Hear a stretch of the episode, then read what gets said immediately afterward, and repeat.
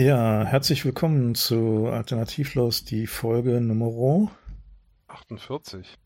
48.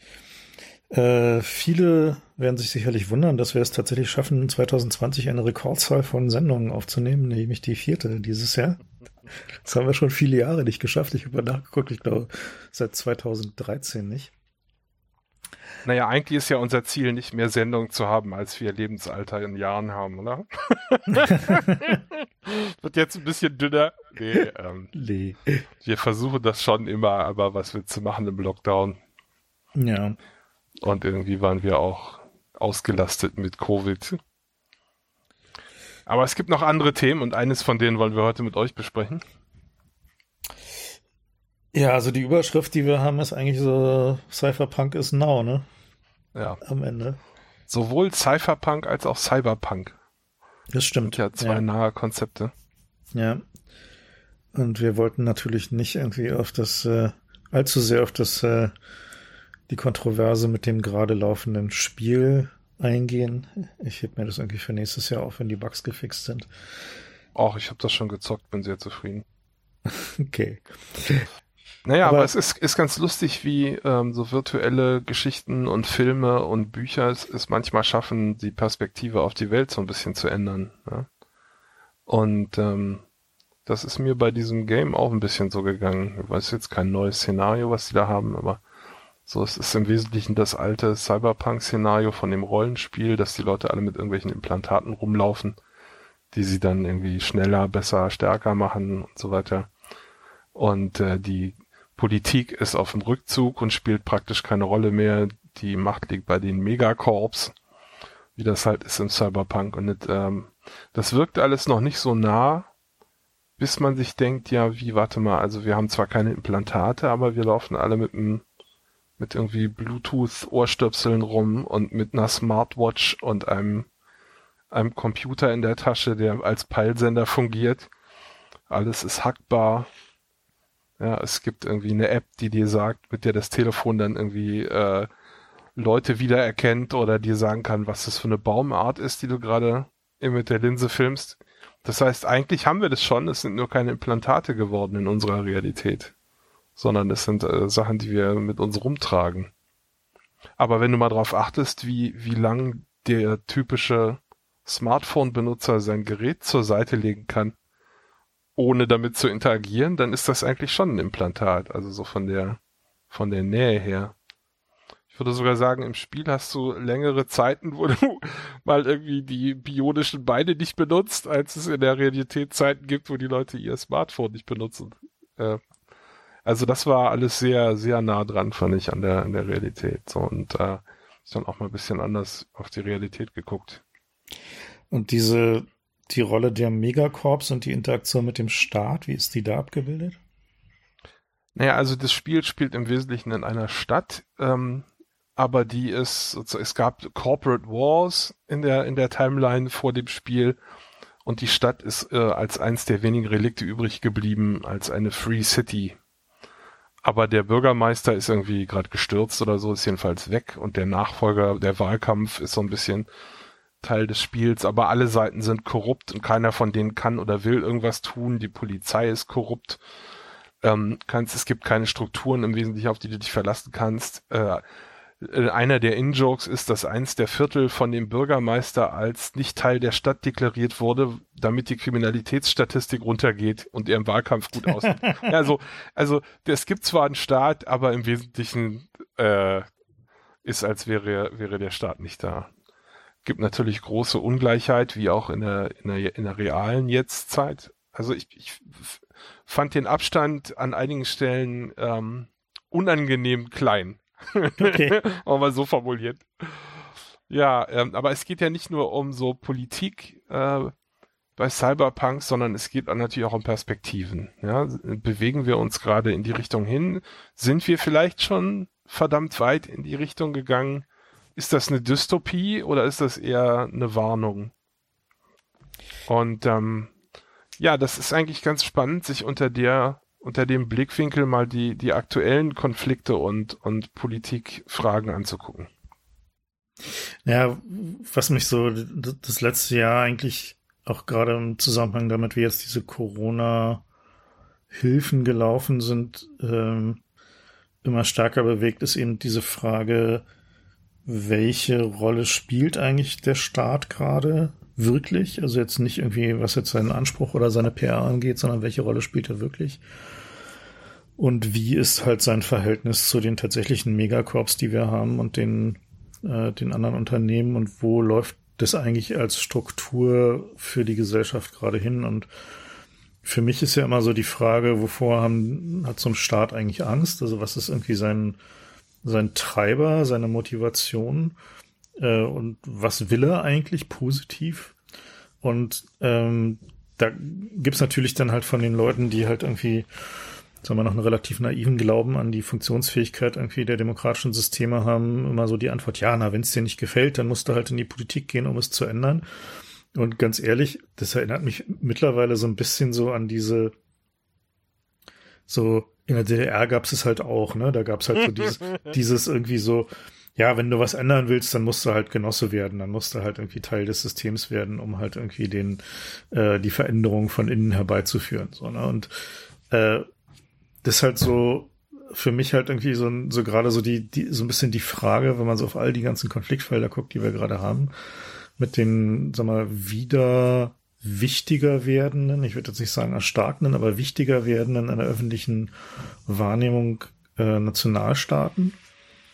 So, wir hatten jetzt wieder mal Grenzschließungen, ne? Also wo halt einfach irgendwie äh, äh, Staaten gesagt haben, so jetzt ist halt irgendwie äh, die Grenze geschlossen so und ähm, und wir werden es wahrscheinlich wieder haben, so wie es gerade aussieht. Ne? Wir haben irgendwie massive Einschränkungen irgendwie im Reiseverkehr gehabt und die werden wahrscheinlich so schnell auch nicht weggehen. Und die äh, jetzt so die Auseinandersetzung um die Impfstoffe äh, ist ja auch eher eine sehr nationalistische. Also Deutschland versucht natürlich immer noch so ein bisschen so das europäische Pfeifen im dunklen Wald zu machen und irgendwie zu sagen, ja, aber wir, wir müssen ja irgendwie eine europäische Lösung finden und das alle irgendwie äh, gemeinsam machen so was technisch gesehen natürlich vollkommen richtig ist, weil Europa ist nun mal ein integriertes System mit irgendwie relativ hoher äh, Integration von Personenbewegungen. Also schon aus rein epidemiologischer Sicht macht es natürlich Sinn, eine europäische Lösung zu finden. Aber wenn man sich dann mal anguckt, wie die Stimmung so ist, wenn du jetzt heute auf der Straße fragen würdest, okay, nehmen wir mal an, irgendwie Deutschland hat 500 Millionen Impfdosen.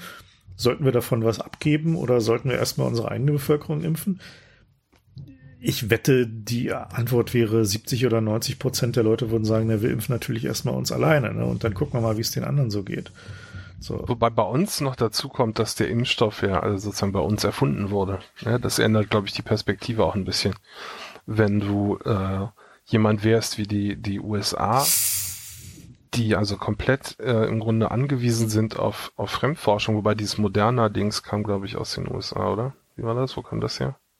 Weiß ich nicht mehr so genau, ist alles relativ Jedenfalls, also die Amis, die Amis haben ja im Wesentlichen die Strategie gefahren, naja, wir bieten dann halt einen guten Preis äh, und dann werden wir uns schon durchsetzen gegen die ganzen irgendwie Schlucker. Ja, und, und äh, waren regelrecht geschockt, als dann andere Länder meinten, naja, wir, wir verkaufen euch ein paar Millionen Dosen, aber es gibt auch anderswo Leute, die gern geimpft werden wollen. Ne? So, das, die, das war, glaube ich, so ein richtiger Realitätsschock. Äh, und apropos Realitätsschock, ich muss sagen, diese Grenzschließung hat mich schärfer mitgenommen, als ich gedacht habe, obwohl mhm. ich überhaupt nicht betroffen war. Mich also auch. Ich ja. wollte nicht mal ausreisen, aber mhm. die Idee, dass einem dieses Schengen wieder weggenommen wird, fand ich deutlich bedrückender, als ich vorher gedacht hätte. Ähm, ich finde, die, die äh, Sache zwischen Staaten ist zwar wichtig, aber mir ist erstmal wichtiger innerhalb der Staaten, denn da gibt's ja eigentlich so zwei große Konfliktfelder. Es gibt einmal so Regulierungsbehörden und Kartellämter. So, das sind eigentlich die beiden, also natürlich so Umweltschutzauflagen und so weiter, Arbeitsrecht, aber so die beiden äh, Arten von Behörden, die tatsächlich verantwortlich dafür sind, große Firmen daran zu hindern, Mist zu machen, sind ja so die beiden im Wesentlichen, ja. Du hast irgendwie sowas wie die BaFin, die soll die Versicherungen und Banken äh, ehrlich halten und du hast halt das Kartellamt, was verhindern soll, dass sich Monopole bilden, die nicht natürlichen Ursprungs sind, ja, sondern irgendwie Marktausnutzung. Und wenn du dir anguckst, was die gemacht haben in den letzten Jahren, dann siehst du bei den Regulierungsbehörden eigentlich ein weitgehendes Versagen. Jetzt gab es diesen Wirecard-Skandal, der hat gezeigt, dass die BaFin im Wesentlichen nichts getan hat. Nicht nur nichts getan, sondern ähm, Personal von denen hat mitgezockt, ja, wenn ich das richtig gesehen habe. Mhm. Also es war eigentlich total Schaden für die BaFin, der, der Wirecard-Skandal. Ähm, und das Kartellamt äh, wird also jedenfalls so wie es sich anfühlt, als Profit Center betrieben. Wenn die, wenn die irgendwie einen Fall sehen, wo man vielleicht irgendwie Google mal eine Milliardenstrafe reindrücken kann, dann ist das schon opportun, das mal zu machen, aber so wirklich was verhindert haben die ja nicht. Die letzten Jahre gab es ja sozusagen kostenlos Geld, ja, weil irgendwie die es war die Antwort auf die Wirtschaftskrise war, wir pumpen einfach Geld in den Markt. Das heißt, große Firmen konnten für kleine Zinsen große Kredite aufnehmen und damit ihre Konkurrenten kaufen. Und da hat das Kartellamt so gut wie nichts von verhindert. Dabei ist es eigentlich immer nachteilig für den Konsumenten, wenn sich große Firmen zusammen fusionieren.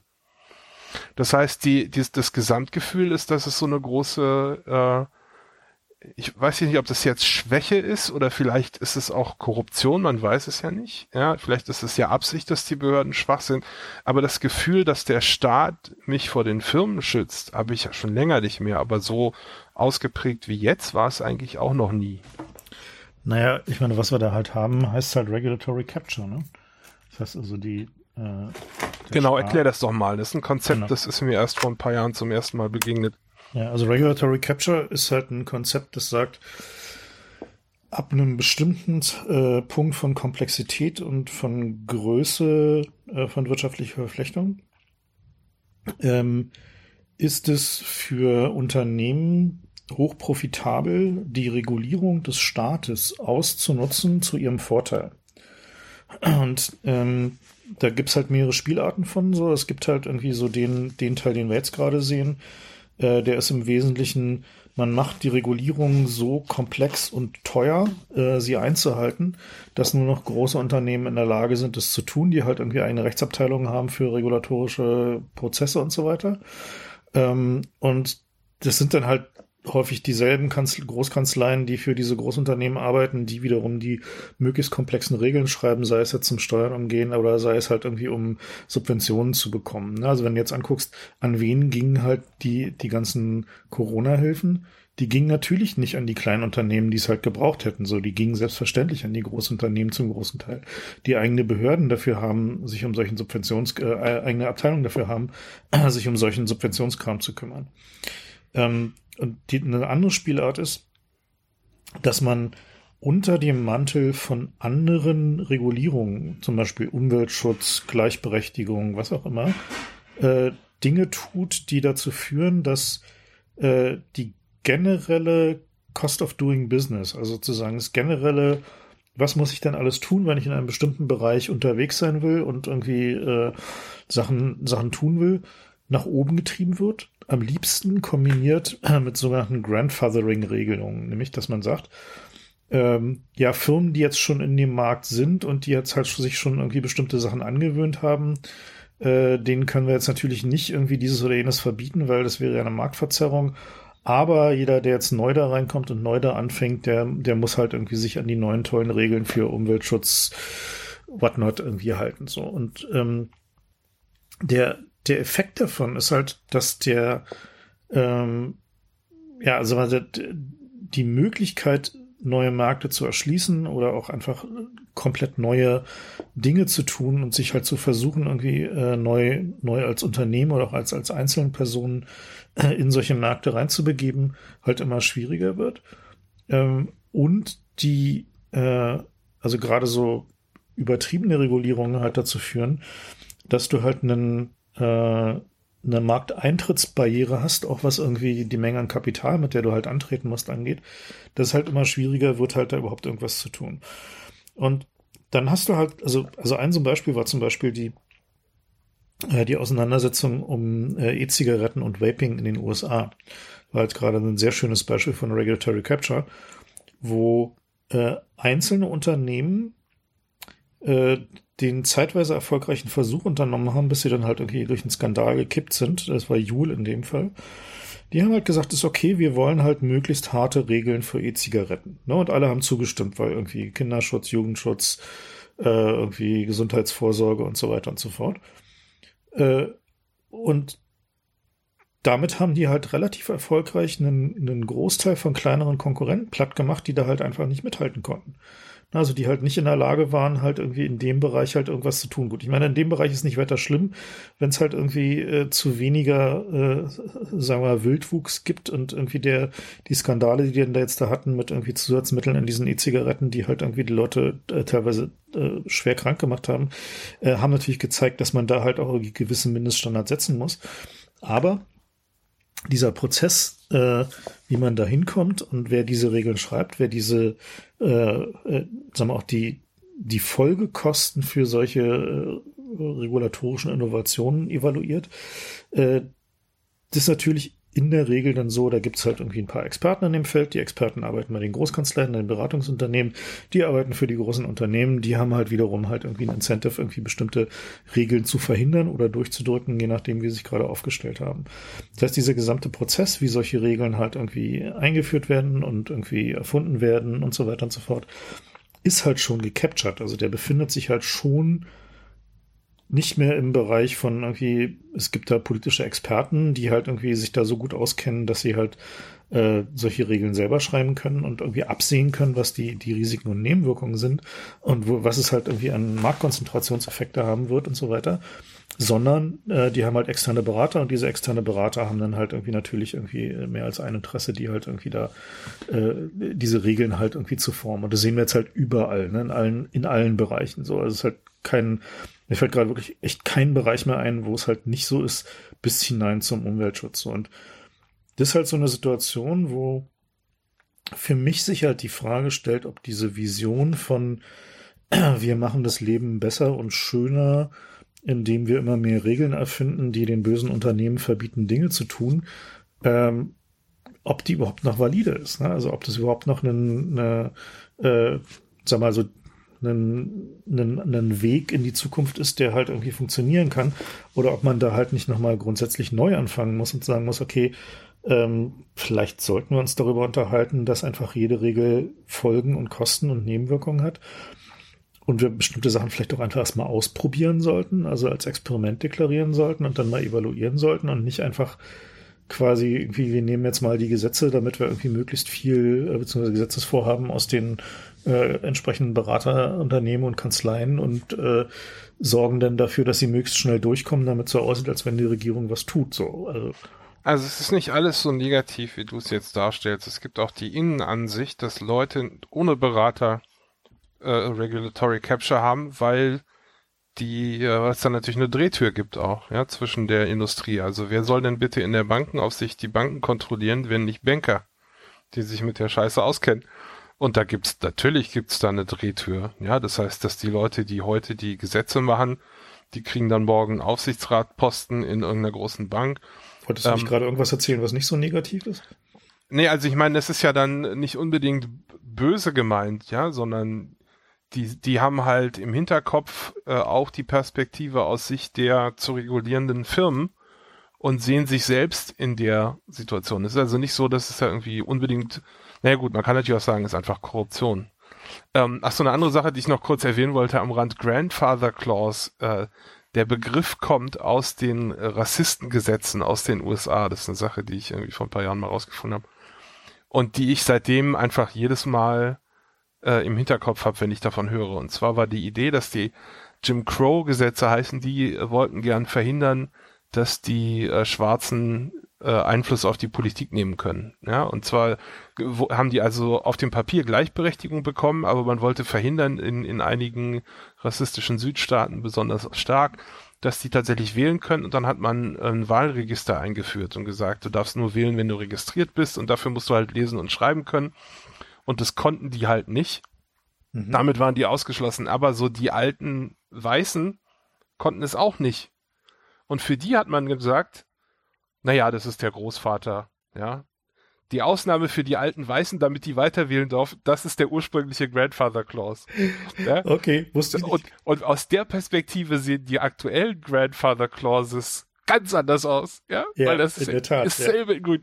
Ähm, es gibt noch ein Gegenstück zu Grandfather Clause und zwar den Sunset Clause, dass man sagt, wir machen jetzt ein Gesetz, weil du das gerade erwähnt hast, wir machen ein Gesetz, um was auszuprobieren. Da gibt es ein Konzept für, ja, dass du das Gesetz machst und da steht drin, das gilt jetzt für ein Jahr und danach fällt es automatisch hinten runter, außer wir verlängern es nochmal. Ja, das heißt, dass man der, der Blick auf das Gesetz ist gar nicht, okay, das ist jetzt das Gesetz, sondern wir probieren jetzt mal bringst du damit zum Ausdruck. Es bringt leider nicht viel, das wird in Amerika häufiger gemacht, es bringt leider nicht viel, die meisten Gesetze werden einfach bestätigt, weil keiner will keinen Fehler zugeben und ein Gesetz nicht nochmal zu verlängern. Der Patriot Act hatte sowas zum Beispiel auch und ist einfach hm. halt trotzdem verlängert worden. Aber das ist ein generelles Problem, ja, und es gibt zumindest diesen Ansatz und nicht mal den machen wir bei uns. Ja, was, also egal, ob es jetzt so ein, so ein, so ein also nee, andersrum. Wenn wenn man Sachen ausprobieren will, dann muss man nicht alle davon halt immer gleich irgendwie auf europäischer oder irgendwie gesamtdeutscher Ebene ausprobieren. Also es ist halt schon so, dass halt irgendwie die, äh, sagen wir, bestimmte Wirkungen und Nebenwirkungen von, äh, von Regeln, äh, insbesondere wenn sie halt in komplexen Gebieten sind, äh, kann man auch mal lokaler ausprobieren. Also wo man halt einfach sagt, okay, es gibt halt irgendwie, keine Ahnung, wir sagen halt für bestimmte äh, Industrien oder, oder bestimmte äh, Anwendungsfälle äh, gibt es halt Bundesländer, die halt irgendwie äh, Experimentierfelder sind. Ne? Also wo man dann sagt, okay, keine Ahnung, wir führen nur in diesem Bundesland hier mal, irgendwie nehmen wir mal an, nehmen wir mal Mecklenburg-Vorpommern, äh, wir führen da jetzt mal irgendwie eine Regel ein für, keine Ahnung, äh, äh, oder wir probieren die Regel aus, dass irgendwie Internetprovider halt irgendwie da äh, sich bestimmten Regeln unterwerfen müssen. Nehmen wir mal an, halt irgendwie, keine Ahnung, Entfernung von Hate-Postings, so, ne? Und dann kann man ja mal gucken, wie es in dem Bundesland so läuft. Und wenn man sieht, dass die sich plötzlich alle irgendwie woanders hin bewegen, dann möglicherweise hattet ihr einen Grund. So, ne? Also so, das ist so, also, äh, oder, ne, gut, ich meine, jetzt vielleicht ein schlechtes Beispiel bei Internet, aber ähm, äh, ich, ich glaube, dass wir halt auch bei dieser Corona-Nummer in die Falle gelaufen sind, dass Politiker inzwischen der Ansicht sind, dass man der Öffentlichkeit nicht vermitteln kann, dass bestimmte Sachen ein Experiment sind. Also es ist halt so, die, ist halt so dieses, wir müssen irgendwie einheitliche Regeln, es muss überall dasselbe, es muss halt immer alles gleich sein, ist aus meiner Sicht ein grober Fehler. So, weil äh, die selbstverständlich haben wir in, in Deutschland irgendwie eine Vielfalt von lokalen Unterschiedlichkeiten, äh, äh, anderen Regeln und so weiter und so fort. Und die Leute sind ja auch stolz darauf. Und natürlich kann man auch mal ausprobieren, irgendwie, wie bestimmte Sachen sich halt auswirken. Also wie man hätte ja zum Beispiel einfach mal, anstatt da rumzueiern, sagen können, okay, wir probieren das halt einfach mal aus, vier Wochen lang mit irgendwie Schulschließung in irgendwie, keine Ahnung, Bremen oder so. Ja, und dann gucken wir mal, was da passiert. So, wie viel, wie viel Auswirkungen hat's denn? Oder wir probieren halt einfach mal aus, wie viel bringt dann halt eine Maskenpflicht in öffentlichen Verkehrsmitteln in, keine Ahnung, Nordrhein-Westfalen oder so. Und dann, äh, und sagt halt, okay, das ist jetzt vier, vier Wochen und wenn wir sehen, das bringt was, dann machen wir das bundesweit und wenn das nichts bringt, dann machen wir das halt aus. So, und nächstes Mal ist ein anderes Bundesland dran. Ne? Also ich fürchte, du erzeugst damit einen Markt für Arbitragegeschäfte, wie man das so schön nennt. Ja, dann fliegt halt der südafrikanische Tourist über Wien ein, was wir jetzt gerade als Meldung hatten, weil der dir direkt Einflug nach Deutschland ging halt nicht und dann suchst Klar, du dir halt ein anderes Bundesland oder in dem halt Fall halt ein anderes Land. Geht halt nicht für alles, ne? Also klar ist halt, man muss sich das halt schon genau überlegen, aber ja. ich habe halt so den Eindruck, dass da, diese Überlegung findet halt nicht mehr statt und auch diese dieses Wissen darum, dass halt mehr Regeln nicht gleich mehr gut ist, sondern halt irgendwie mehr Regeln halt in der Regel erstmal heißt, dass man mehr Nebenwirkungen hat.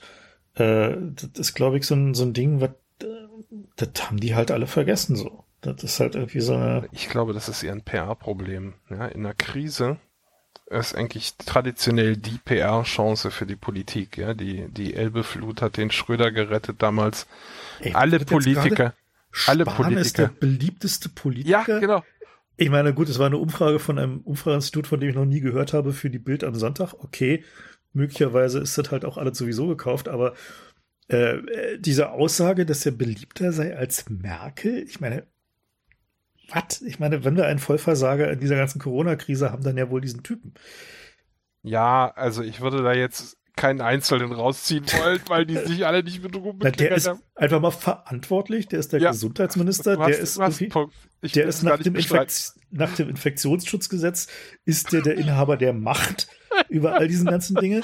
Und okay, ich möchte das nicht im Rekord haben, dass ich Spahn verteidigt habe an dieser Stelle, ja, möchte ich immer ganz klar sagen. Ähm, aber der, was der Punkt, den ich machen wollte, ist, in der Krise als Politiker hast du eigentlich nur einen Auftrag, nämlich so auszusehen, als wüsstest du, was getan werden muss und das zu machen. Das heißt, ich glaube, es gibt ein fundamentales Problem damit, in der Krise so zu tun, als müssten wir jetzt Sachen ausprobieren, weil das eine, eine, ein Eingeständnis von Schwäche ist.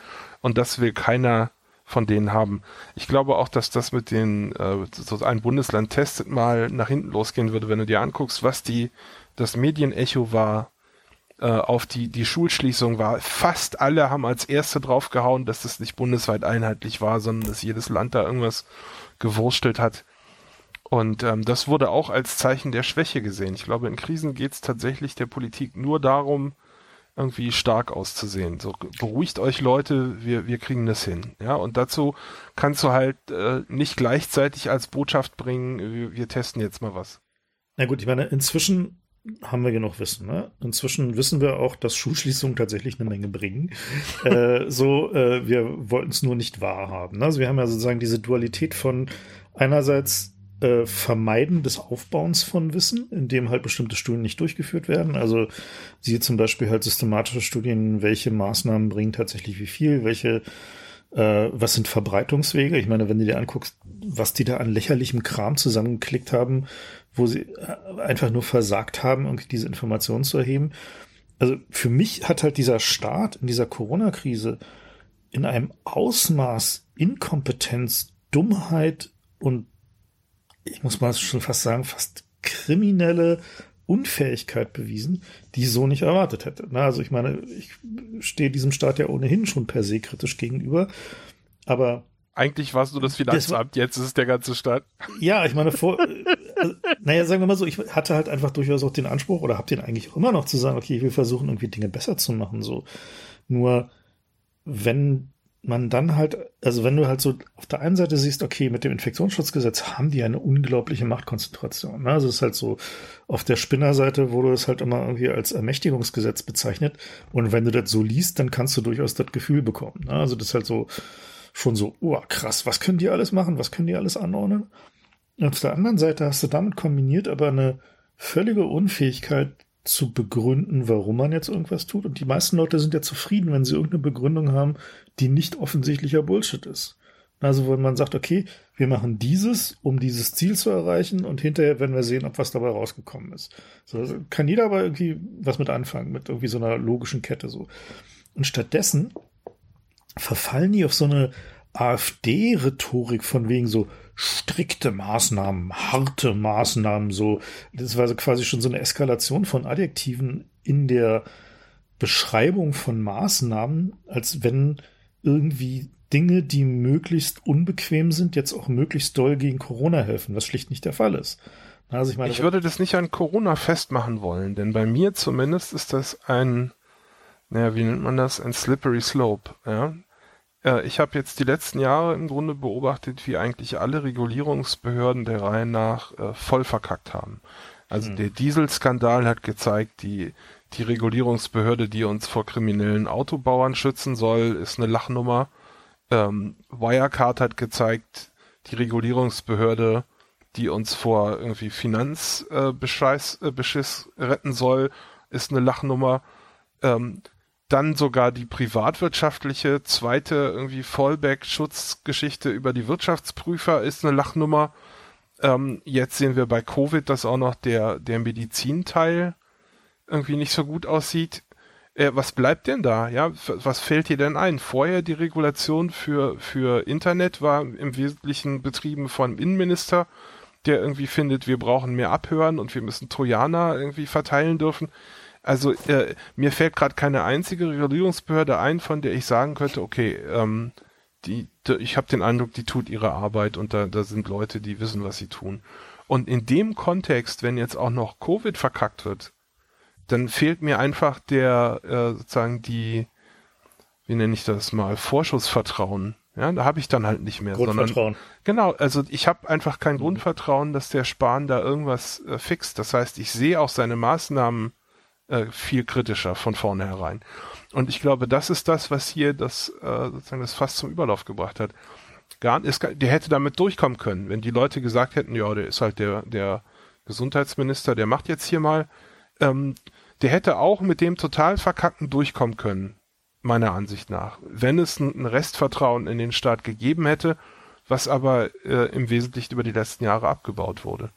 Ja, also ich erinnere mich jetzt, fällt dir noch eine Regulierungsbehörde ein, wo du sagen würdest, ja, die Telekommunikation also, erzählt uns seit 20 Jahren, dass wir bald Breitband in Brandenburg haben.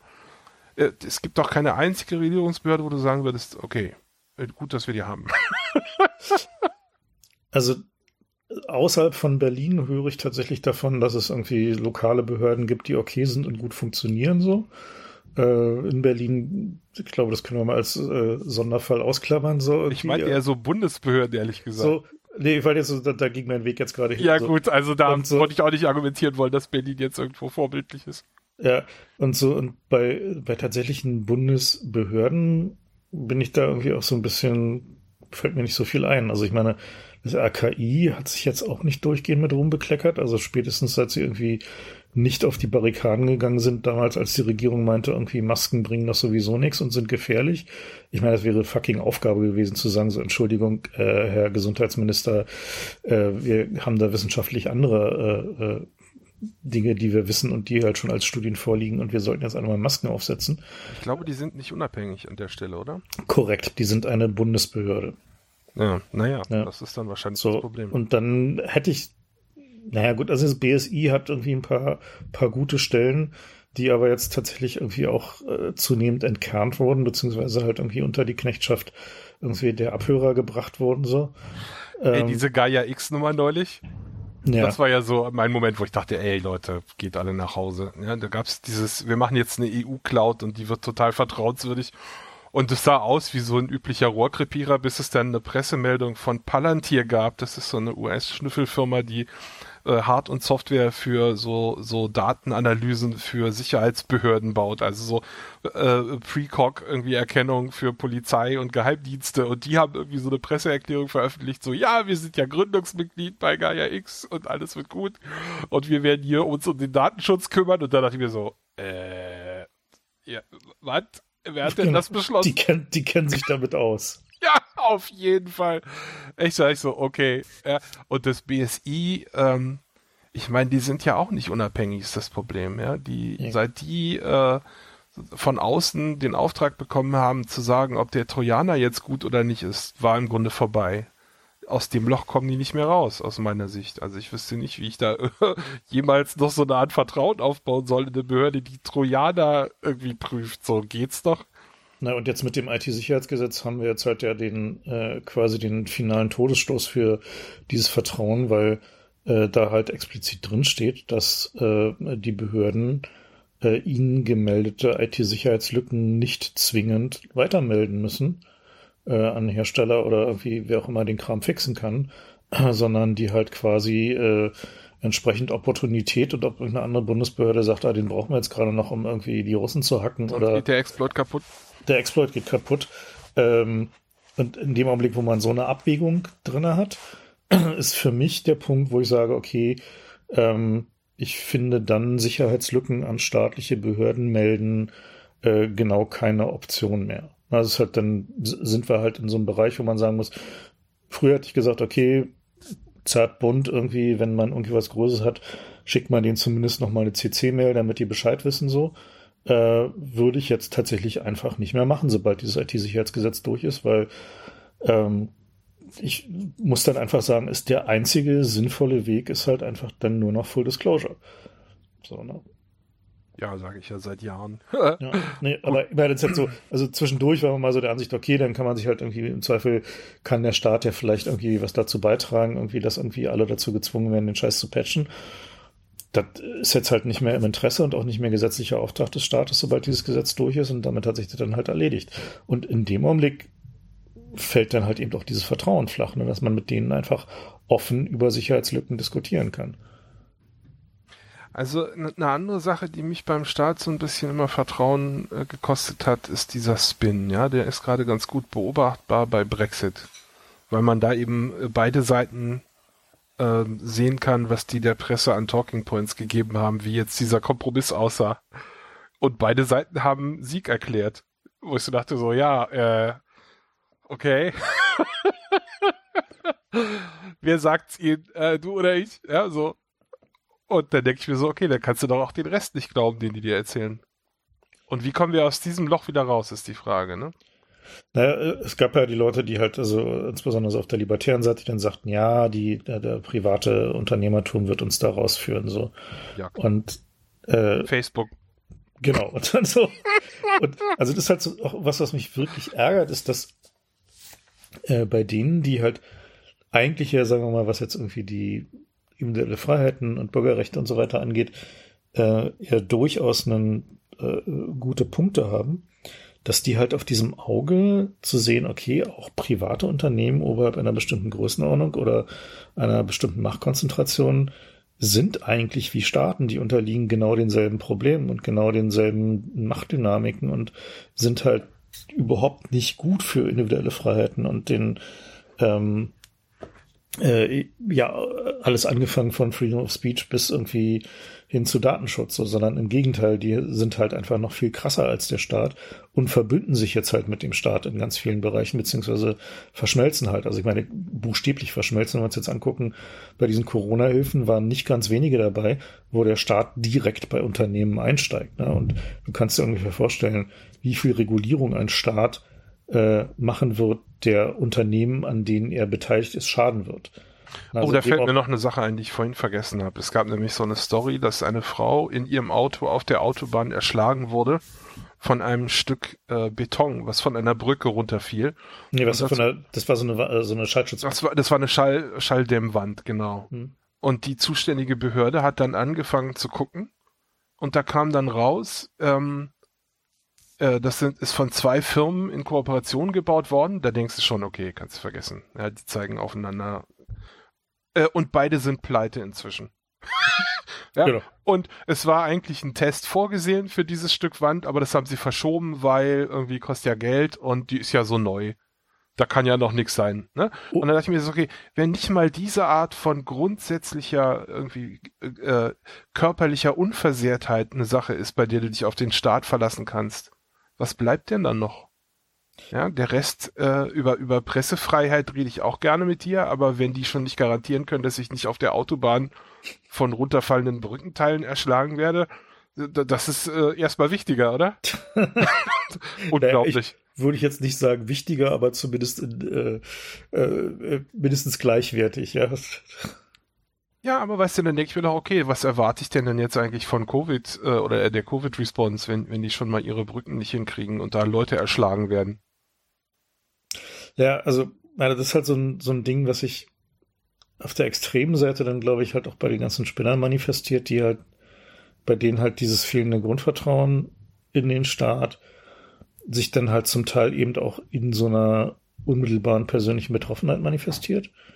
Also wenn du halt irgendwie mit deinem, mit deiner Eisdiele halt einfach pleite gegangen bist, weil irgendwie, oder deinem Kosmetiksalon, weil halt irgendwie Lockdown. Oder Messestand ähm, oder andere Einzelhandel. Ja, ja. Wir haben gerade eine riesige Pleitewelle, die durchs Land rollt. Da lesen wir eigentlich viel zu wenig von. Ich frage mich auch, warum.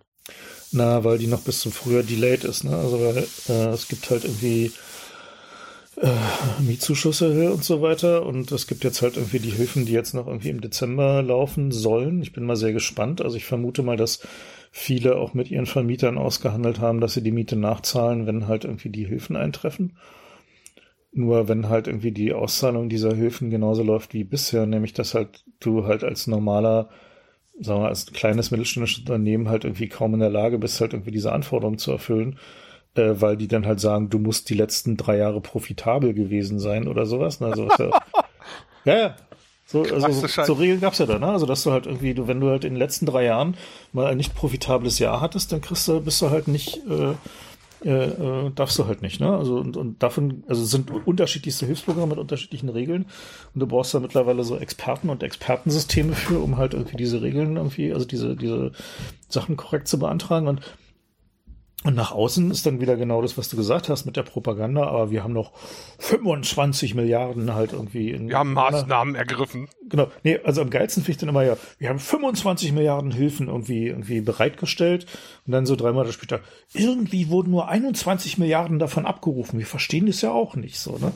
Und, ja, na, kein, also was mich ja sofort geärgert hat an diesen Hilfen war, dass sie äh, gesagt haben, das kannst du nicht für dein Essen ausgeben. Ja, wenn du, sagen wir mal, ein darbender Künstler bist. Aha, nur für deine Miete. Darfst du dein, das heißt, Rent-Seeking, also die Leute, die nicht arbeiten für ihr Einkommen, die werden staatlich garantiert am Leben gehalten, aber die Leute, die arbeiten wollen, aber es wegen dem Staat gerade nicht, nicht können, ja. die, die werden pleite gehen lassen. Und ich dachte so, das ist doch genau falsch rum. Ja, und, und für, für mich stellt sich halt die Frage, was, äh, was für Auswirkungen hat es dann auf so den, den strategischen Blick auf die Welt? Ne? Also wenn man halt jetzt sieht, so die, die Situation ist nur in sehr wenigen Ländern irgendwie besser. So, also im Sinne von, da haben die Staaten halt nicht versagt, da haben sie halt irgendwie sinnvolle Maßnahmen ergriffen und äh, waren halt hinreichend schnell unterwegs, um halt irgendwie diesen Corona-Kram halt irgendwie halbwegs in den Griff zu bekommen. Ähm, und trotzdem hast du dann halt irgendwie an, an vielen Stellen halt immer so eine, ähm, die Situation, du hast halt jetzt ein, relativ starres, schon zum Teil gecapturtes Regelwerk, was du eigentlich mal abreißen und neu bauen müsstest. Bloß die Komplexität ist halt so groß, dass du mit extrem hoher Wahrscheinlichkeit wieder in einem Regelwerk landest, wo du halt noch mehr Regulatory Capture hast. Also nur halt auf einer größeren Ebene und irgendwie mit irgendwie subtilen Seiteneffekten, die du halt nicht verstehst als Staat, weil dir halt einfach inzwischen wahrscheinlich die intellektuelle Kapazität dazu abhanden gekommen ist. Und also wollen wir hier mal. nee, ne, wer denn? Ich meine, wer geht denn dahin? Also ich meine, jetzt im Sinne von intellektuelle Bandbreite, ich sage jetzt nicht, dass die Leute dumm sind, sondern nur im Sinne von, du brauchst halt für komplexe Systeme viele schlaue Leute, die willens sind, hart zu arbeiten. So, und das ist halt jetzt nicht so meine Vorstellung von, was jetzt halt irgendwie, äh, ähm, also wenn man sich jetzt halt irgendwie diese BaFin-Nummer anguckt, ganz ehrlich. Du, also äh, ehrlich gesagt, Wirecard war bei mir äh, sozusagen die Kür. Davor hat BaFin die äh, Fintechs in den Markt gelassen, die der Schufa ermöglichen, diesen Deal mit Telefonica zu machen, der jetzt so ein bisschen in der Presse war, den sie dann gecancelt haben, als der Aufschrei zu groß war aber im Wesentlichen hat die, die Finanzneuregulierung ermöglicht, dass irgendwelche äh, Gammel-Startups äh, als Geschäftsmodell den Leuten in die Konten gucken können. Und da brauchst du keine schlauen Leute, um zu erkennen, dass das eine schlechte Idee ist, aus meiner Sicht. Das ist auch keine Frage der Komplexität, sondern das ist, es ist eine selbst zugefügte Wunde, dieses, dieses Fass überhaupt erst aufzumachen. Und da dachte ich schon, okay, also die werden mich nicht beschützen. Also egal, was das Problem ist, wenn die das schon nicht sehen, dass das eine schlechte Idee ist, dann ist auch egal, ob die jetzt bei Wirecard hingeguckt haben oder nicht, weißt du? So. Und, und diese Art von Versagen, wo ich, also ich hab, bin der Letzte, der kein Verständnis dafür hat, dass Leute mit Komplexität nicht klarkommen. Das ist das Grundproblem in der Softwareentwicklung. Das ist mein täglich Brot, ja. Aber es gibt halt viele Probleme. Das ist keine Komplexitätsfrage, ob du da äh, was tust oder nicht. Und ich habe den Eindruck, dass es eher so äh, Yes-Minister-Style-Komplexität, ja, dass du so tust, als sei es komplexer, als es tatsächlich ist, damit die Leute keine doofen Fragen stellen. Und, und das finde ich einen viel größeren Verrat, als wenn die Leute an ihrer eigenen Komplexität zugrunde gehen. Ja, wenn, wenn das nur eine Scheinkomplexität ist. Naja, ja, also wahrscheinlich ist es dann auch wieder so ein Ding von Erwartungsmanagement. Ne? In dem Augenblick, wo niemand mehr erwartet, dass sich ein Staat kompetent verhält, nimmt auch niemand mehr an, dass irgendwie offensichtlicher Unsinn, den sie irgendwie tun oder beschließen, äh, jetzt halt böse Absicht ist, sondern alle gehen erstmal davon aus, dass sie sowieso nur wieder verkacken. Naja, aber das ist doch wie so eine Sepsis. Ja, wenn du ja, das ja. nicht im, ja. im, An, im An Anlass schon verhinderst, kommst du da nicht wieder raus. Ja, das ist korrekt. Naja, und jetzt äh, haben wir dann halt irgendwie auch noch wieder den, äh, den nächsten Push, dass sie halt irgendwie noch stärker und noch tiefer ins Internet rein regulieren wollen. Naja, und wir haben ja tatsächlich die Fragen zwischen Staaten, über die wir eigentlich reden wollten, bevor ich hier links abgebogen bin ins Gebüsch. genau, erzähl doch mal so ein bisschen, was du da beobachtet hast. Na, was zwischen den Staaten ja gerade passiert, ist halt so eine Renaissance des Nationalstaats. Ne? Also das halt also die auch getrieben von dem der Suche nach einfachen Antworten bei ihren eigenen Bevölkerungen. Also wo halt irgendwie die Bevölkerung sagt, wir wollen jetzt hier nicht mehr so viel komplexe Scheiße, sondern wir wollen, dass irgendwie möglichst irgendwie äh, äh, ja wir gegen die Antworten halt irgendwie dabei rauskommen so. Ne? Also was ja irgendwie immer äh, das ist, was am besten funktioniert, wenn man halt irgendwie äh, sagen kann, so schuld sind die da drüben, irgendwie siehe Brexit. Ähm, und äh, wir, äh, wir müssen uns irgendwie auf unsere nationale Identität besinnen. Und die spülen natürlich entsprechende Politiker nach oben, so, ne, weil die Globalisierung ist halt für eine ganze Menge Leute halt einfach viel zu überfordert. Also es hat, also abgesehen von den objektiv schädlichen Dingen ist Globalisierung ja durchaus auch was, was irgendwie viele Vorteile hat. Nur, dass sie halt irgendwie dazu führt, dass halt eine globale Arbeitsteilung halt irgendwie zu, nicht dazu führt, dass der äh, der Wohlstand äh, lokal gleich verteilt ist, sondern dass halt irgendwie es im Wesentlichen dazu führt, dass zwar mehr Leute aus der Armut rauskommen, äh, aber halt irgendwie der, äh, das, was früher die Mittelschicht war, halt irgendwie zunehmend halt irgendwie äh, äh, eher so äh, untere Mittelschicht, wenn nicht noch drunter wird. So und diese, äh, sag mal, dieses Muster von Fortschritt führt zwar dazu, dass wir irgendwie mehr, mehr diagonal auf unseren Fernsehern bekommen und irgendwie äh, billigere Bluetooth-Kopfhörer, äh, aber führt halt jetzt nicht dazu, dass wir ein objektiv reicheres Leben haben, so, sondern halt in der Regel ist für die meisten Leute halt mehr Arbeit, äh, weniger Freizeit und mehr Stress, so, mit irgendwie müssen sich permanent auf neue Dinge einstellen, müssen halt irgendwie eine äh, neue Sachen lernen, stehen plötzlich in Konkurrenz mit Leuten auf der anderen Seite des Planeten. Und diese, äh, sagen wir, diese ganze Dynamik zusammen mit Automatisierung und irgendwie künstliche Intelligenz und so weiter, was jetzt da kommt, also in Anführungszeichen, äh, also Machine Learning Systemen äh, und immer stärkerer Integration von irgendwie äh, allem mit allem, führt halt dazu, dass die Leute irgendwie einfachere Antworten wollen. Und die einfachste Antwort ist halt irgendwie, das soll so sein wie früher, ne? So, früher gab es. Das halt finde ich faszinierend, weil äh, ich habe nämlich die Vermutung gehabt, dass wir es mit einem neu aufleben des Imperialismus zu tun haben. Ja, also ich beziehe mich jetzt auf äh, die das chinesische Meer, wo sich die, die äh, Anrainerländer jetzt darum kloppen, wer da die die äh, irgendwelche Inselgruppen gehören, wo im Grunde völlig wurscht ist, wem die gehören, aber es geht halt um so Machtsphären und darum mal wieder gegen anderes Land irgendwie einen Vorteil errungen zu haben. Und gut, Deutschland macht auch mit, aber jetzt nicht im Sinne von wir marschieren irgendwo ein, sondern wir ziehen Leute in die EU rein oder verhindern halt, dass sie rauskommen oder verhandeln mit ihnen, dass es ihnen möglichst scheiße geht, wenn sie rausgehen. So, das äh, habe ich äh, zumindest, ähm, also ich weiß jetzt nicht, ob das eine komplette These ist, aber mein Eindruck war, das kann man auch als neuen Imperialismus sehen. Und ich dachte mir, das passt eigentlich auch in eine krisengebeutelte Zeit. Das ist immer eine gute Antwort, wenn es innenpolitisch scheiße läuft, dass man irgendwie einen externen Feind äh, aufbaut und sich an dem abarbeitet.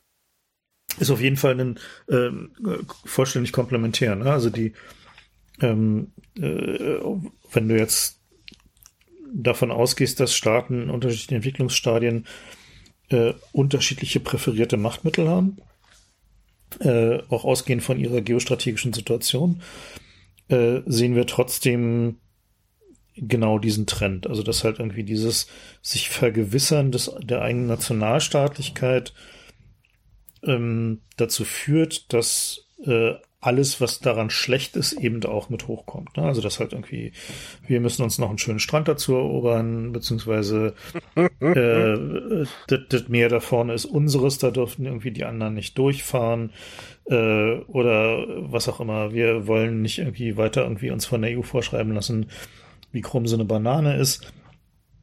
Das sind halt alles so Sachen, die natürlich auch dadurch getrieben sind, dass der die Vorteile von globaler Integration und äh, Regulierung, die immer größere Wirtschaftsblöcke betreffen, also sprich jetzt insbesondere die EU, die gehen natürlich auch vergessen.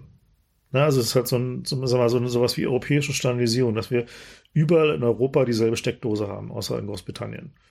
Ja, also so, also so, so, so ein Ding, wo du denkst so, irgendwie habe ich mich daran gewöhnt, so dass ich halt innerhalb von Europa muss ich halt eigentlich keine kein Steckdosenadapter mehr mitnehmen. Ne? Ähm, oder dass du eigentlich davon ausgehen kannst, dass egal wo du in der EU in den Supermarkt gehst, die Wahrscheinlichkeit, dass du da irgendwas kaufst, was dir jetzt wirklich aktiv schadet, halt relativ gering ist, so weil halt irgendwie bestimmte Regeln und Regularien halt irgendwie sind halt überall da. Äh, aber der, sag mal, dieses, diese Selbstverstetigung von solchen Bürokratien, die dann dazu führt, dass sie sagen, jetzt haben wir diese schöne Bürokratie und wir sind irgendwie total super daran, Regeln zu entwickeln und wir haben auch noch irgendwie Freunde in den Unternehmen, die eigentlich noch gerne mehr Regeln haben wollen, weil wir halt irgendwie, weil sie halt damit Konkurrenten benachteiligen können. Führt dann dazu, dass sie halt nicht aufhören. Ne? Also das war halt ja auch zentraler Streitpunkt bei den Brexit-Verhandlungen. Das fand mhm. ich sehr spannend. Also es ging im Wesentlichen um die Fischereirechte der Franzosen vor der britischen Küste. Das war das eine, der eine wirklich umkämpfte Punkt. Mhm. Und der andere war, äh, was ist denn jetzt, wenn, sagen wir mal, die EU neue Regularien macht für irgendwie, was weiß ich, irgendeine Substanz gilt jetzt als gefährlich. Ja, ja. Äh, und darf nicht mehr in Produkten drin sein und UK macht aber noch Produkte damit äh, dürfen die das dann trotzdem bei uns einführen oder darf der Zoll das beschlagnahmen? Ne? Das war der andere Punkt. Das heißt, man darf das gar nicht äh, unterschätzen, was das für, eine, für, für ein wichtiger Aspekt ist in, im Handel heutzutage. Auch mit den Chinesen, ja, da haben wir ja auch irgendwelche Regulierungen einfach gemacht und die schummeln sich da jetzt äh, bei Amazon drumrum mit irgendwelchen irgendwie Geräten ohne CE-Siegel und so ein Scheiß. Das sind ja. Nee, die CE-Siegel drucken sie inzwischen alle drauf, weil CE ist ja eine Selbsterklärung. Ist ja eine Selbst, genau. Also, ja. aber im, dass es überhaupt dieses Problem gab, ja, das ist ja eine der Regulierungen, die wir hier haben. Das CE-Siegel soll ja äh, unter anderem äh, dir versichern, wenn du einen Toaster kaufst, dass der nicht explodiert, wenn du ihn anschließt. Ja, so. Und ähm, ja, das ist eigentlich eine der äh, Erfolgsgeschichten der EU, aber das merkst du halt nicht mehr, wenn du dich einmal dran gewöhnt hast. Und ich ja. glaube, das ist mit den offenen Grenzen genauso. Das ist mir erst aufgefallen, wie, wie, was das für ein Einschnitt wäre, als es plötzlich real war. Aber mein Punkt war ja, dass statt zu sagen, okay, wir haben jetzt halt eine Welt, die auch dank Regulierung irgendwie innerhalb der EU relativ komfortabel ist, ne? hörte der nicht auf.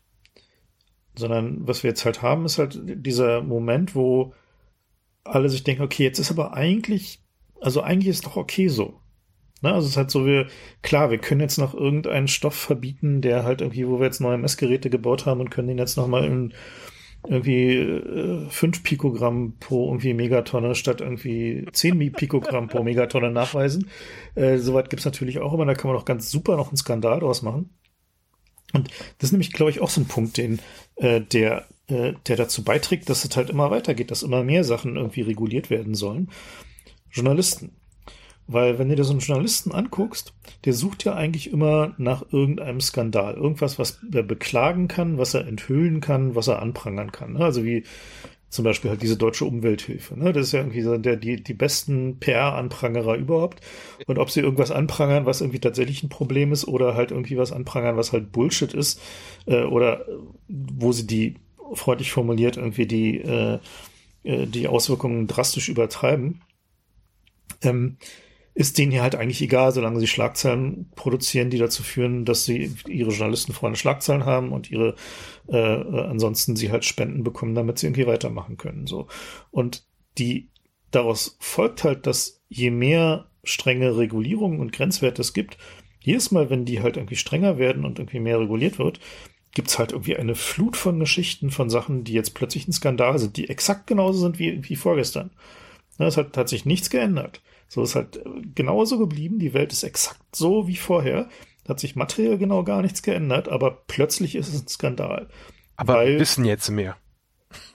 na, und die Regeln haben sich geändert. Genau. Ja? Und, man, und das ist halt so, so ein Ding, was ich halt, halt immer mehr sehe, wo ich sagen muss, okay, die psychologischen Folgen davon, dass die Leute dann irgendwann sagen, also gerade, warum haben wir so viele Selbstständige bei irgendwie und, und, und Kleinunternehmer unter den Corona-Spinnern? Weil die genau in diesem Punkt, in diesen Punkt gelaufen sind, dass sie gesagt haben, so, okay, das hat halt irgendwie alles eigentlich ganz okay funktioniert und plötzlich machen wir genau dasselbe, was wir gestern macht, gemacht haben und plötzlich ist es illegal.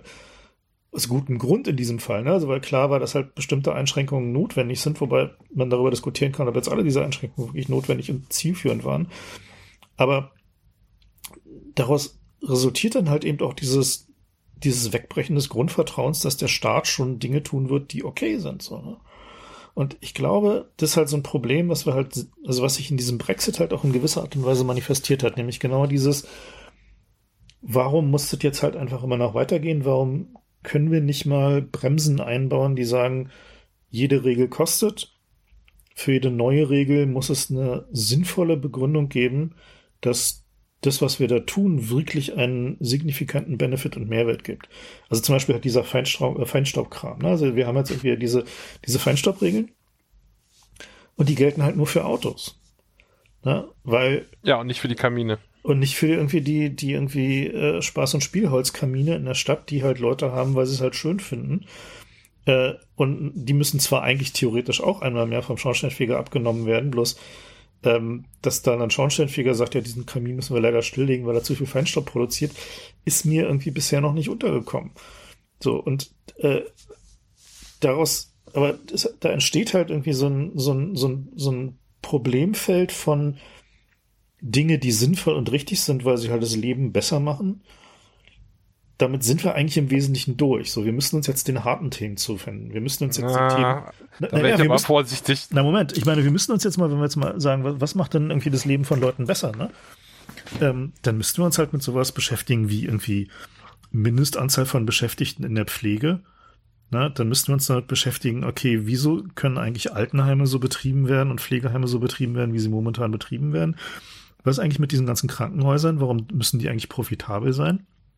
So, wieso haben wir immer noch die Situation, dass es in vielen, äh, vielen Bereichen ähm, eigentlich vollständig unzureichende staatliche Regeln gibt, wie zum Beispiel halt in der Fleischverarbeitung. Ja? Also da müssten wir halt eigentlich jetzt mal ran. Und stattdessen beschäftigen wir uns damit, ob wir jetzt irgendwie einen Pikogramm irgendwie Acrylamid in irgendeiner Schokolade gefunden haben. So, das ist halt, glaube ich, so ein, so die, ich sag mal, die, die die zu lösen, die einfach zu lösenden Probleme sind jetzt halt im Wesentlichen alle. Und die harten Probleme würden die Systemfrage stellen, beziehungsweise müsste man da halt dann mal irgendwie ein bisschen krasser rangehen. Also beschäftigen wir uns jetzt halt irgendwie mit Problemen und versuchen die zu regulieren und noch irgendwie schwieriger zu machen, äh, die halt entweder Unternehmen, also großen Unternehmen gegen kleine Unternehmen nützen, äh, oder halt irgendwie im Wesentlichen halt irgendwie Aufregeablenkungen sind. Da würde ich gerne zurückcyclen zu, wo wir vorhin waren, denn ich glaube, das ist ein gutes Beispiel dafür, dass die Politik gern so tun möchte, als würde sie irgendwas regulieren, aber es dann halt nicht tut, sondern nur so einen PR-Move macht. Die, äh, also ich sag mal jetzt zum Beispiel als Beispiel die, die Tageldöner äh, auf den Spargelfeldern, die dieses Jahr wegen Covid ausgefallen sind war ja so ein Ding, was wir seit Jahrzehnten dulden, dass da im Grunde Sklaverei betrieben wird, ja, ja. dass unsere Arbeitsvorschriften äh, einfach weitgehend ignoriert werden. Und wenn der Staat gesagt hat, wir muss jetzt mal was geschehen, dann war die Antwort, ja, aber dann wird das zu teuer, dann lohnt sich das nicht mehr. Als wenn das ein Argument wäre. Entweder wir sagen, irgendwie bei uns gibt's Menschenrechte äh, oder nicht. Also äh, aus meiner Sicht ist das nicht äh, eine Sache, die noch nachreguliert werden muss, sondern wir haben eigentlich die Regularien schon wir wenden so nicht überall an. Ja, oder Mindestlohn ist am Ende gescheitert äh, an den Zeitungsauslieferern. Mhm. So, äh, das ist doch auch so ein Ding. So, warum haben wir das eigentlich geduldet, dass Zeitungsauslieferer kein, kein ordentliches Gehalt kriegen? So, was, ja? Na, weil äh, die Verlage sich darüber beschwert haben und die Verlage sind halt bis zum nächsten Wahlkampf noch wichtig. Genau, so sieht's aus. Aber äh, also aus meiner Sicht ist es nicht so, dass wir zu wenig Regularien haben, sondern wir haben die richtigen Regularien, haben wir eigentlich schon, die werden nicht umgesetzt. Ja, zum Beispiel sind sich seit vielen Jahren alle einig, dass wir mehr Fahrradwege brauchen. Ja. und jetzt genau. guck dir die Umsetzung an. So, mhm. und äh, also die, es gibt einige Sachen, die kriegst du auch äh, mit Regularien nicht weg. Ähm, aber ich mhm. glaube, man kann hier tatsächlich Sachen lernen aus der Softwareentwicklung. Denn in der Softwareentwicklung gibt's tatsächlich den äh, Ansatz gelegentlich wird ja auch ausprobiert, das einfach wegzuschmeißen und neu zu machen. Ja, wenn du merkst, das ist zu komplex, wir haben hier zu viele Ausnahmen und Ausnahmen von Ausnahmen, äh, das ist alles nicht mehr wartbar, was ja das ist ja das Äquivalent, ja, zu dem, ja. was wir gerade in der Politik erleben, dass du sagst, okay, wir schmeißen es jetzt weg und machen es neu. Und was dabei äh, praktisch äh, sicher wie das Amen in der Kirche rauskommt, ist, dass das zweite System noch viel komplexer und größer und beschissener wird weil sich nämlich herausstellt, dass jeder einzelne von diesen Ausnahmen äh, einen Grund hatte, warum sie da war. Und das, das ist nicht irgendwie hat nicht jemand was übersehen oder da hat jemand bei der Umsetzung geschlampt, sondern das, es gibt für jeden einzelnen Verkacker gibt's einen guten Grund irgendwo. Ja, das ist äh, die alle Theorien, die davon ausgehen, dass irgendein Politiker inkompetent war, sind aus meiner Sicht falsch. Ja, sondern äh, die Regularien sind nicht scheiße, weil jemand äh, inkompetent war, sondern weil das mit Absicht da so hingeschrieben wurde. Es gab einfach dann vielleicht hinter dem Vorhang irgendeinen Mechanismus, den du nicht kennst. Also es gibt halt Ausnahmen, Andi Scheuer zum Beispiel. Ne? Also ja gut, es gibt Ausnahmen. Immer auf die arme CSU. Ey. Na gut. Ja, es gibt Ausnahmen, aber äh, im Wesentlichen ist es so, dass sich beim Neu Neustart von einem System äh, praktisch immer rausstellt, ähm, dass die Komplexität einfach äh, äh, einen Grund hatte. Und wenn du das neu machst, läufst du in genau dieselben Situationen wieder rein und kommst mit genauso vielen Ausnahmen raus.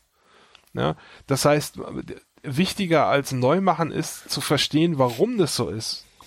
Und da sehe ich eigentlich ein großes Problem, ja, dass man einfach äh, viel zu viel so Schall und Rauch und Geblende und PR äh, irgendwie Ablenkungsscheiße hat, ähm, sodass eine rationale Betrachtung der Situation einfach auch gar nicht mehr möglich ist.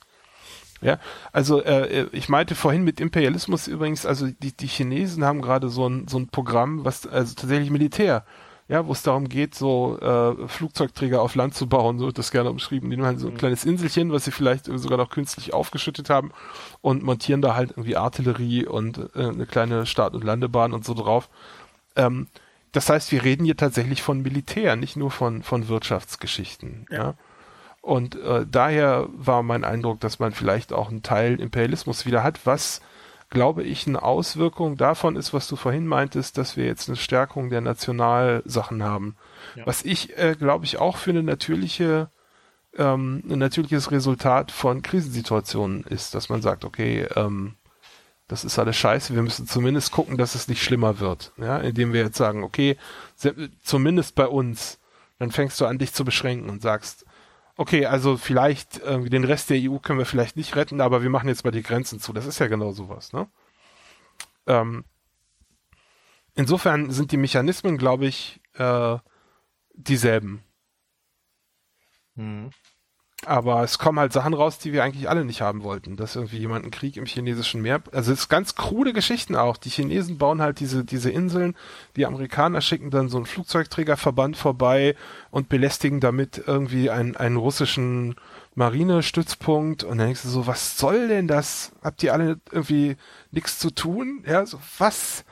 Was glaubt ihr denn, was man hier gewinnen kann? Das ist so, so wie irgendwie verunsicherte Teenager auf dem Schulhof, die sich dann gegenseitig irgendwie schubsen, weil, weil das so eine, es geht gar nicht darum, irgendwie tatsächlich Kraft zu zeigen, sondern sich selbst zu überzeugen, dass man noch Kraft hat, ist so mein Eindruck.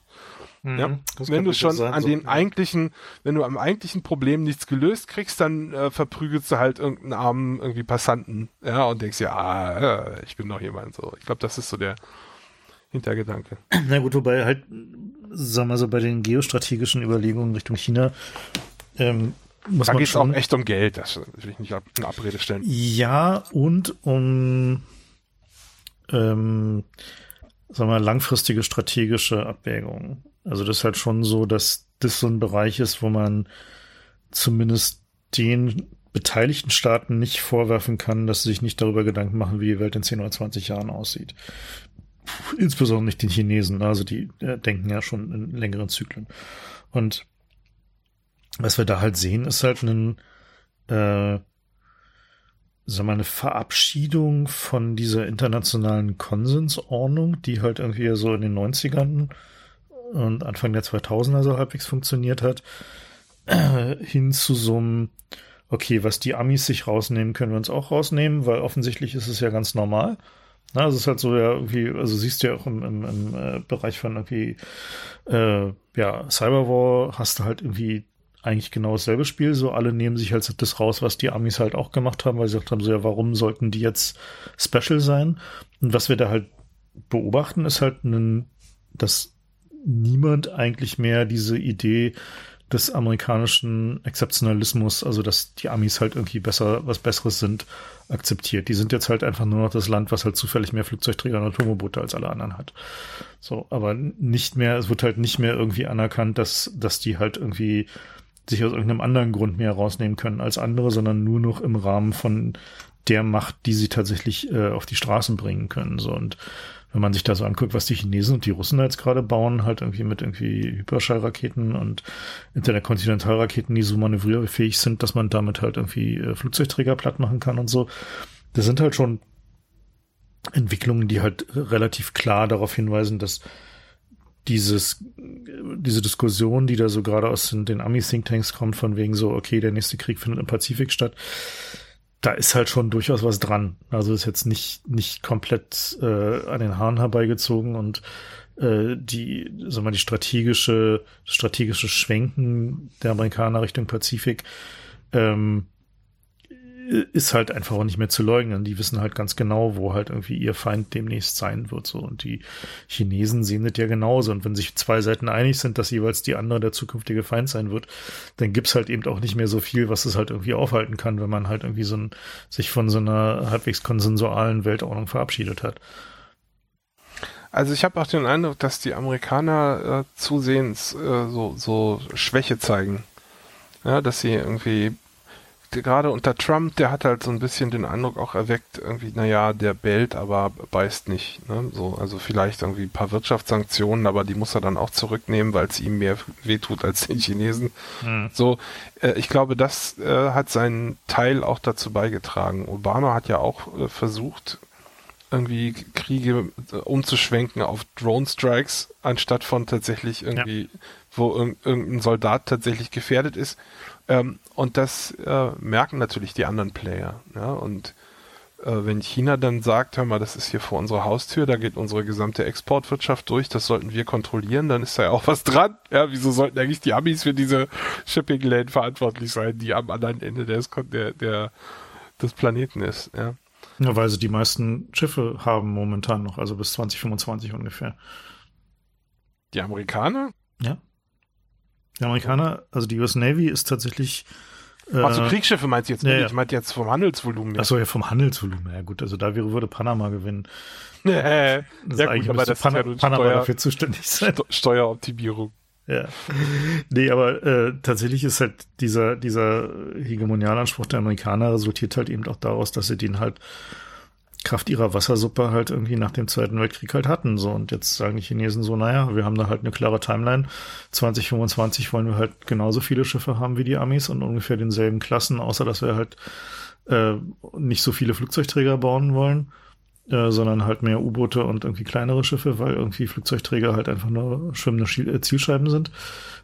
Aber die Frage, was folgt daraus für die europäischen Staaten, sieht halt leider auch nicht so gut aus, so, ne? weil letzten Endes ist die, die absehbare rationale Strategie, also wenn man jetzt irgendwie Menschenrechts- und, und Moralkategorien und Ethikkategorien außer Acht lässt, ist halt für Europa halt so ein Festungs-Europa-Ding, ne? Also halt so eine, irgendwie wir äh, kapseln uns ab, wir haben unsere eigenen Regulierungen und wir versuchen halt irgendwie unsere guten Regeln zu exportieren, ne? also halt irgendwie Steckdosen und Lebensmittelsicherheit und so. Und äh, im Innern versuchen wir halt irgendwie mit irgendwie mehr Überwachung, äh, Internetzensur, äh, dem allen möglichen Begründungen, um irgendwie verschlüsselte Kommunikation lesen zu können und so weiter, halt irgendwie den, ähm, tja, sagen wir so, so eine europäische Binnenhegemonie halt irgendwie herzustellen. So, und dazu gehört natürlich dann halt eben auch der Aufbau von Infrastruktur, die es halt im Zweifel ermöglicht, halt irgendwie äh, großen Internetunternehmen halt irgendwie das Leben schwer zu machen. So, aus gutem Grund, ganz oft. Ne? Also, wenn wir uns GDPR angucken, so, bei aller Kritik daran, ähm, hat es zumindest dazu geführt, dass sich mal ein bisschen was zum Positiven verändert hat. Ich will jetzt nicht sagen, dass es durchgehend positiv ist, aber es hat zumindest dazu geführt, dass halt irgendwie bestimmte Auswüchse jetzt irgendwie wie Facebook und so weiter nicht mehr so ohne weiteres operieren können. Und die, äh, ich glaube, die, ja, der Versuch, der da gerade läuft, gerade jetzt insbesondere unter Ursula von der Leyen, zu sagen, okay, wir äh, wollen jetzt halt noch viel, viel mehr regulieren und unter dem Deckmantel des in Checkhaltens der, der, der Multicorps und der Megacorps äh, werden wir da halt irgendwie auch noch unsere Überwachungsgesetze durchdrücken. Äh, das wird halt das sein, was uns halt die nächsten Jahre da halt irgendwie busy hält. So. Naja, also ich weiß nicht. Ich, ich sehe es ja nicht so, dass wir nur die Möglichkeit äh, mit der Festung haben. Ähm, auch wenn ich dir da inhaltlich schon recht geben will, aber das war ja nicht in Stein gemeißelt. Ja, wir hätten ja irgendwie, sagen wir mal, die Afrikaner ordentlich behandeln können, wie äh, irgendwie Handelspartner auf Augenhöhe. Stattdessen exportieren wir da unseren Müll hin und nehmen ihnen ihre Bodenschätze ab und bezahlen irgendwie nichts und freuen uns, wenn da irgendein Diktator regiert, weil der ein stabilerer Handelspartner ist, weil der die Kohle für seine Waffen braucht. Ne? So, und wenn, wenn das das existierende, der, der Status quo ist, dann darf man sich nicht wundern, dass die Chinesen da irgendwie in großem Stil einen Durchmarsch machen, wenn sie einfach hingehen und sagen, hör mal, ihr braucht Straßen, wir bauen euch mal ein paar Straßen. Ja, und, und dann plötzlich völlig überraschend sind die ganzen afrikanischen Staaten mit den Chinesen befreundet und in Europa äh, wundern sich alle, ja. Und oh, ihr braucht ein Kraftwerk, hier ist ein Kraftwerk, ja. So, alles, was wir wollen, ist, dass wir auf, unser, auf eurem Hafen einlaufen können. So, welches Land sagt denn dazu nein? Und Europa hat das halt verkackt, und zwar nach Strich und Faden aus meiner Sicht. Das ist überhaupt nicht äh, kein Selbstläufer gewesen, dass wir jetzt hier nur noch auf Festung machen können, sondern das haben wir verkackt, ja. Und eine andere Strategie neben der Festung wäre, dass man zumindest jetzt versucht, für die Chinesen ein attraktiverer Markt zu sein als die USA. Die Frage ist, ob wir das machen können, solange wir hier auf Regularien setzen. Ja, ja ob die Amerikaner nicht einfach einen Vorteil haben, dadurch, dass sie irgendwie im Zweifelsfall drauf scheißen, ob da Quecksilber drin ist oder nicht. Naja, bei den Amis ist ja die Sache noch ein bisschen komplizierter, weil halt viel davon ja Bundesländerregulierungen sind und da ist ja quasi Kalifornien mehr so auf Augenhöhe mit Europa, also teilweise sogar noch darüber hinausgehend, äh, was jetzt halt irgendwie Regularien angeht, was aber eben auch dazu führt, dass äh, innerhalb der USA dann halt auch einfach Abwanderungen stattfinden. Ne? Also jetzt bestimmte Regeln, die jetzt halt in Kalifornien, also, zum, also teilweise auch noch bis weiter runter, also ich hatte das jetzt irgendwie neulich zufällig, äh, was du halt alles in San Francisco nicht tun darfst, ja, das ist halt irgendwie und da denkst du dir halt auch so, okay, da ist also so zwischen dem, was die da so haben und dem, was wir in Europa so haben, so Land of the Free ist dann halt doch eher hier so, ne? Also so. Äh, ja. Also. Naja, also es ist ja wirklich gerade so, dass Tech-Companies aus Silicon Valley abziehen. Äh, und nicht nur aus Steuergründen, sondern auch aus, aus Regulariumsvermeidung. Die Kalifornier sind da halt relativ krass, ja. Äh, und das ist aber auch größtenteils Aktivismus, denn den Leuten geht's ja nicht besser darunter, sondern die haben ja diese Rolling Blackouts gehabt, wenn ich daran mal erinnern darf, weil die Stromregulierung verkackt hat. also viel Regulierung heißt halt nicht, dass es besser wird, sondern genau. es muss gute Regulierung sein. Naja, also so minimal wie möglich halt, ne? Das ist halt so, also so, aber halt irgendwie so viel wie nötig. Wir hatten ja äh, die Chance, das jetzt alles richtig zu machen mit dem Internet. Ja, das Internet war ja ein unregulierter wilder Westen. Mhm. Äh, auf der anderen Seite war es eine, ein Community-Raum, den man selbst hätte irgendwie erfüllen können, füllen können mit schönen Inhalten und das hätte ein Instrument der Erleuchtung sein können. Und äh, jetzt ist es äh, eher so ein Spielball der Regulierungswut einzelner Länder. Naja, ich glaube, haben wir das verkackt oder haben die das verkackt? Es gibt, es gibt so zwei, zwei Momente so in der Geschichte von äh, des Internets oder des Netzes, die ich da so als äh, Knackpunkte benennen würde, um also nach dem Motto, wenn ich jetzt eine Zeitmaschine hätte und ich könnte jetzt irgendwie ins Jahr von, sagen wir, 1993 zurückreisen, ähm, was würde ich dann versuchen anders zu machen? Ähm, das WWW verhindern. Vorher war alles gut. Nee, ähm, das Problem war, dass es nicht gelungen ist, vor dem Platzen der Startup-Bubble äh, um das Jahr 2000 rum, ein System zu schaffen, wo Micropayments möglich waren. Und zwar, also technisch wäre das schon gegangen. Es wäre tatsächlich möglich gewesen. Und es hätte dazu geführt, dass wir ein vollständig anderes Internet gehabt hätten, nämlich eines, was vermutlich nicht so dominiert ist von datensammelnden Werbekraken. Naja, also, aber aus damaliger Sicht war das das absolute Horrorszenario, dass du für jeden Scheiß irgendwie zur Kasse gebeten wirst. Naja, der ja, Punkt das Internet war damals noch kostenlos und die Leute haben freiwillig ihren Scheiß im Internet verschenkt. Die Zeitungen sind alle ins Internet gekommen, haben ihre Artikel einfach Klar, reingestellt. Bloß sie hätten halt, also in dem Augenblick, wo man gesagt hat, okay, machen wir jetzt erstmal und dann haben wir halt irgendwie eine Methode, um irgendwie, keine Ahnung, ein Hundertstel Cent pro irgendwie Artikelklick zu nehmen auf bestimmten Seiten, hätte zu einem anderen Internet geführt. Nämlich einem, wo du für Dienstleistungen, die du in Anspruch nimmst, direkt bezahlst. Ne, und man hätte es auch damals schon anonym bauen können. Also es wäre halt mit irgendwie Xiaomi und eCash gab es damals schon. Das war jetzt also nicht so, also so um 2000 rum wäre es überhaupt kein Problem gewesen, technologisch halt so ein, so ein Internet zu bauen. Das wäre durchaus möglich gewesen. Ähm, Aber es wäre nicht im Interesse der Firmen gewesen. Die wollten nee, ja sehen. Natürlich die wollten auch damals schon sehen, wer ihre Leser sind. Ja, ja, klar. Das ist halt ja. so, aber das ist halt so, so ein Punkt, wo, wo man sagen kann, wenn es so ein System damals gegeben hätte, würde die Welt heute anders aussehen. So, das ist halt so aus meiner Sicht so. Das zweite ist halt. Ja, das ist aber nur aus heutiger Perspektive ist das, das, ist das nicht so schlimm wie das, was tatsächlich passiert ist. Damals haben wir das andersrum gesehen. Also ich, ich erinnere nicht. mich an Diskussionen, die also wir, wir haben, wir haben, wir, wir haben darüber diskutiert damals, aber ich kann mich, ja. also ich weiß ziemlich genau, dass ich gesagt habe, Micropayment-Systeme sind besser als irgendwie dieses Datenkrakentum, was wir jetzt gerade haben, so. Weil dann hätte man nämlich, also weil, wenn in dem Augenblick, wo es halt irgendwie keine, ähm, also wo die wirtschaftliche Notwendigkeit des Datenkrakentums nicht begründbar gewesen wäre, wo man nämlich gesagt hätte, ja, also wo man sagen könnte, okay, das dann war hätte doch man, nie ein Widerspruch. Warum doch. sollen die denn ein anonymes System ausrollen, wenn sie auch eins ausrollen können, wo mit Kreditkarte, wo sie sehen können, wer du bist? Die doch, die wird es, die wären noch bescheuert, wenn sie den zusätzlichen Werbemarkt irgendwie wegge weggelassen hätten. Das ist ja. ein feuchter Traum, den du da gerade träumst. Naja, Moment. So, der zweite Aspekt wäre, und dann hätten wir halt damals schon äh, an dem einen Punkt sagen müssen, okay, wir brauchen jetzt aber wirklich mal mehr Regulierung und wir müssen uns, wir müssen uns darum kümmern, dass der Datenschutz äh, tatsächlich auch im Internet stattfindet, weil er kann dann eben stattfinden, weil du eben diesen inhärenten Konflikt von du hast gerade keine Möglichkeit, dein Business ins Internet zu bringen, weil du keine Finanzierungsmöglichkeit hast, außer Datenkrakentum, den hätte es halt nicht gegeben. Also ich meine, selbstverständlich kannst du dir in Google vorstellen, wo du ein tausendstel Cent pro Suchanfrage bezahlst. Überhaupt kein Problem. Also wäre vollständig denkbar, machbar, wäre technologisch realisierbar.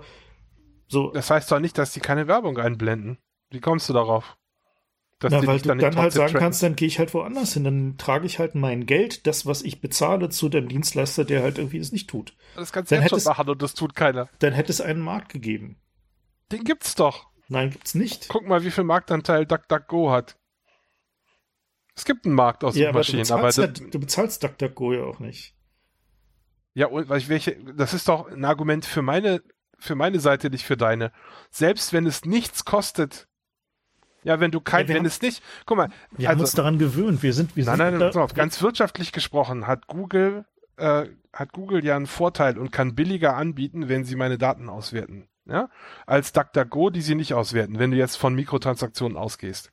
Das heißt, wenn du in einer Welt, die du sie gerade skizzierst, sagst, die, dann gibt's einen Markt und die Leute können zu DuckDuckGo gehen. Äh, nee, tun sie jetzt schon nicht, wo es gleich viel, nämlich gar nichts kostet. Also, ich glaube, das ist kein Argument, dass du sagst, dann nee, können die ne, Leute ja. Nee, Moment, Moment, Moment. Der, was ja damals passiert ist, ist ja, dass äh, die, äh, also wieso Google ja so groß geworden ist, war, dass, zu, dass damals Alta Vista als dominierende Suchmaschine halt technologisch grob verkackt hat. Na, also die haben es halt einfach nicht hinbekommen, halt irgendwie einen Search-Ranking zu bauen, was äh, irgendwie auch nur ansatzweise so gut war wie das von Google. Ich meine, das, was Google da heute macht, hat mit dem von damals wenig zu tun. Äh, ich würde tatsächlich, muss ich sagen, ist mittlerweile das Search Ranking von Google signifikant schlechter als das von DuckDuckGo. Also es zeigt mir einfach wesentlich mehr immer von demselben Bullshit an, den irgendwelche Search Engine Optimierer da irgendwie ihre Webseiten gecodet haben. Davon hast du dann die ersten fünf Pages voll. Ich klicke mittlerweile teilweise schon so auf die fünf oder die sechs irgendwie, wenn ich Google benutze, damit ich relevante Resultate bekomme und nicht den Quatsch, den mir sich da irgendjemand hinoptimiert hat. Ähm, und dann haben sie halt mit der, mit der Werbeeinblendung in die Suchresultate halt ein Businessmodell gefunden, was es zu einem Zeitpunkt, wo wir eine Menge Sachen hatten, die damals schon denkbar waren, wie zum Beispiel ein Tierfutterversand, ne? Kannst, ich weiß nicht, ob du noch dran erinnern kannst. Da gab es großes Gelächter drum, dass irgendwie, keine Ahnung, petfood.com oder pet.com oder so an die Börse ging, so kurz bevor der ganze Laden explodiert ist. Ja, ja, da sieht man mal, was es für ein Wahnsinn war. Wer würde denn schon Tierfutter im Internet kaufen? Na, alle Leute, wie sich so, rausstellt. Wie sich rausstellt, alle Leute. So. Und woran sind die damals gescheitert war?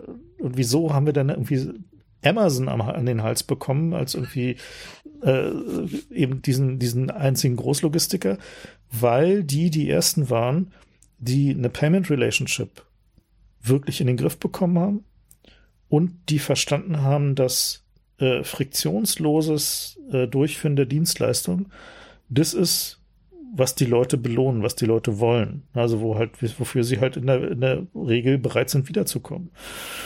Und da war halt genau der Punkt, wo halt, wo die Sachen schiefgelaufen sind. Und was wir halt damals nicht verstanden haben, was wir jetzt im Nachhinein sehen können, ist, dass in dem Augenblick, wo einer dieser Konzerne einen konsistenten Vorsprung hat, wird dieser Vorsprung nicht mehr kleiner, sondern immer nur noch größer, weil sich eine Technologieführerschaft einstellt, die dann am Ende auch zu so unvorhergesehenen, die Venture-Kapitalisten sagen dazu, Pivots führt. Ne? Also ich meine, Amazon äh, wir schimpfen alle immer auf Amazon jetzt halt irgendwie, weil irgendwie Arbeitsbedingungen in, in den Versandzentren.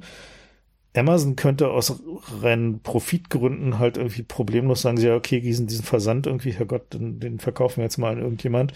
Der macht halt nur noch irgendwie einen Bruchteil von deren Profit aus. Die machen ihr Geld mit dem ganzen Cloud-Kram. Also es ist halt so, Amazon ist tatsächlich ein Cloud-Betreiber mit angeschlossenem Einzelhändler. So, früher sagte man immer, Siemens ist irgendwie eine, eine Bank mit angeschlossenem ja, ja. Elektrohandel, ne? aber tatsächlich haben wir bei Amazon jetzt genau dieselbe Situation.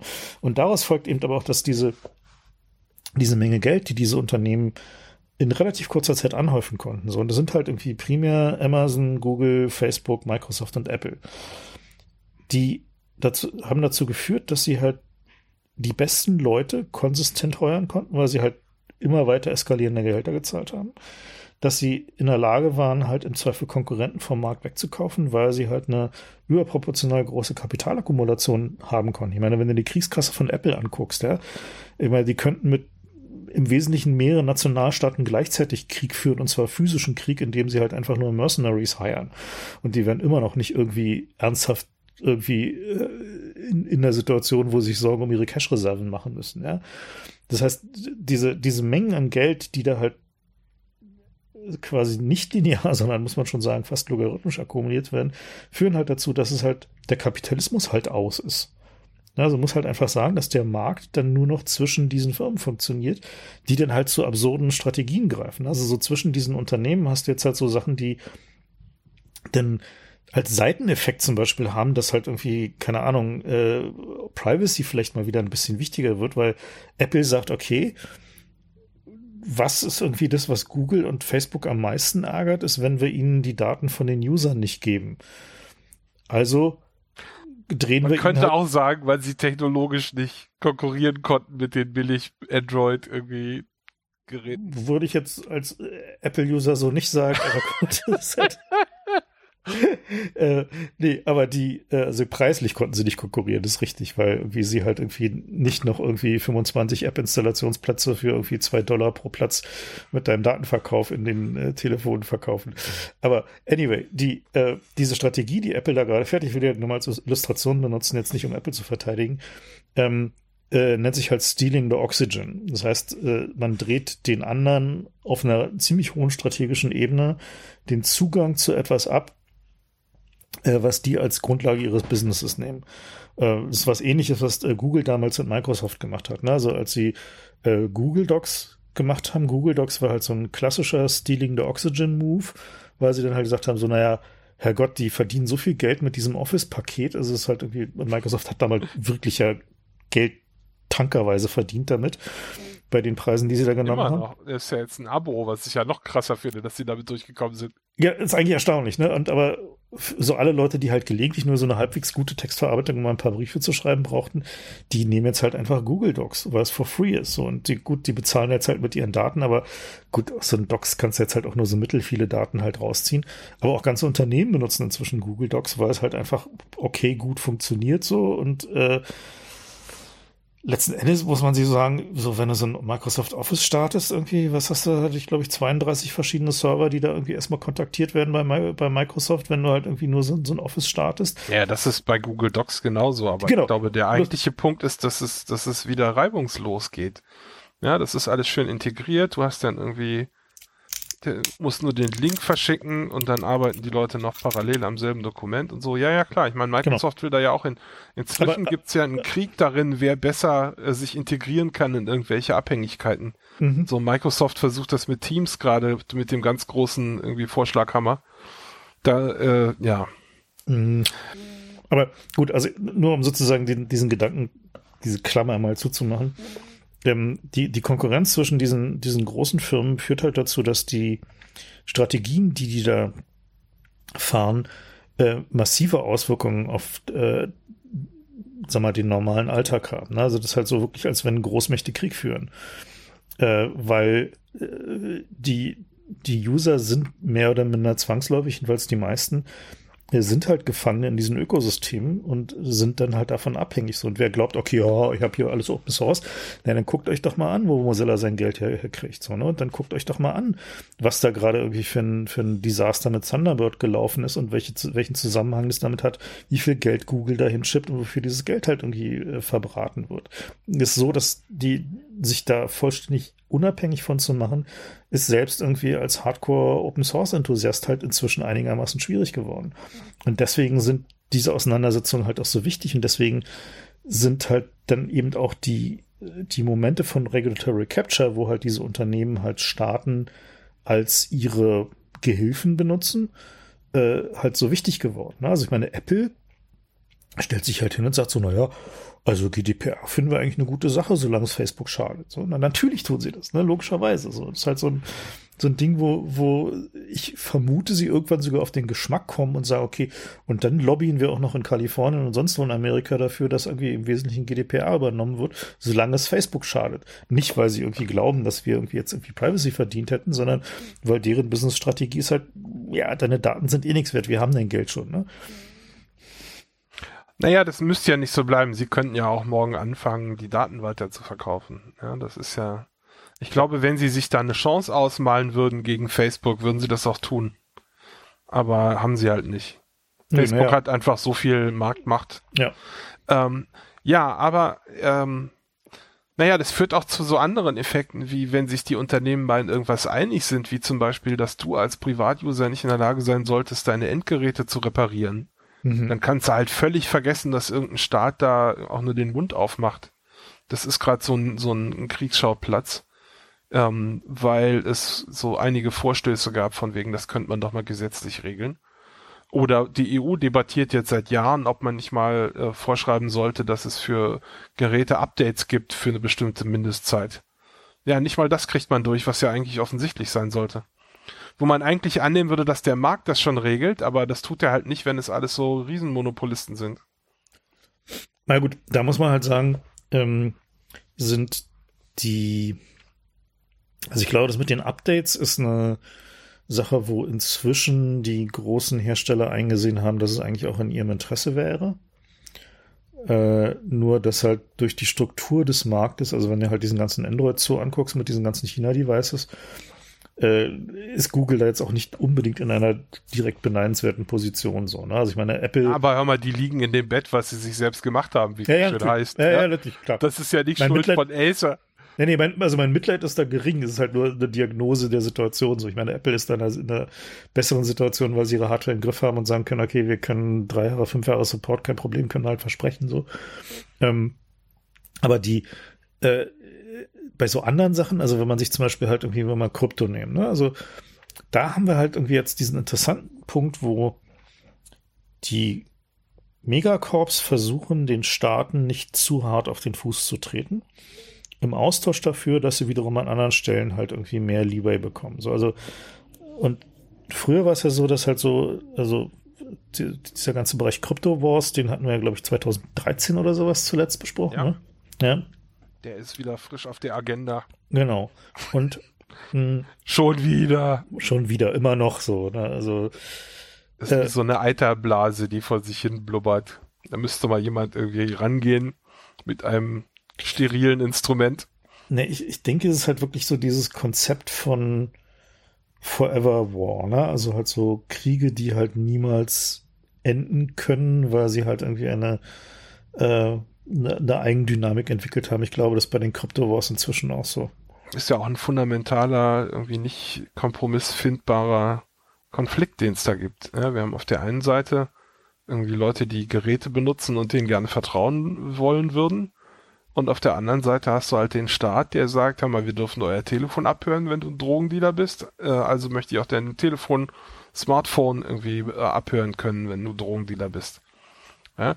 Und äh, ich glaube, das eigentliche Problem bei dieser ganzen Gemengelage ist mal wieder der Vertrauensverlust an den Staat, von dem wir, mit dem wir angefangen haben, aus genau dem Grund, ähm, weil einfach niemand mehr dem Staat das glaubt, dass das dann nur für irgendwie Drogendealer benutzt wird oder sagen wir für Terroristen. Eigentlich ist ja immer die Rhetorik so irgendwie für Mörder und Terroristen und dann wenig später äh, gibt's irgendwie Kopierschutz, Urheberrechtsabmahnung, deswegen, ja. So, insofern glaubt denen einfach auch keiner mehr ihre Beteuerung.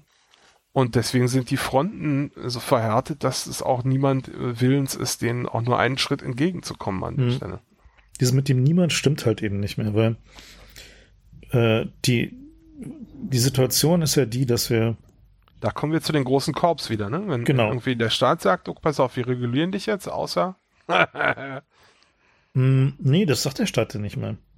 Ich glaube, es ist halt einfach eher so, dass der, also wenn man sich so die Auseinandersetzung anguckt, um äh, wenn das FBI mal wieder ein Telefon entschlüsseln will. Ne? Das ist halt irgendwie so regelmäßig so, dass die dann halt da eine PR-Kampagne fahren und sich irgendwas ausdenken, weswegen sie jetzt irgendwie, keine Ahnung, Apple oder Google ähm, dazu zwingen müssen oder Microsoft äh, Daten rauszurücken. Meistens irgendein Terrorfall oder irgendein, irgendein anderes dramatisches Verbrechen. Nur der Terrorist kann uns sagen, wo er die Bombe hinterlegt hat. Genau. So Bullshit-Szenarien, die sich immer als falsch herausstellen. Ja, und wenn wir ihn schon nicht foltern dürfen, dann wollen wir wenigstens sein Telefon lesen. Ne?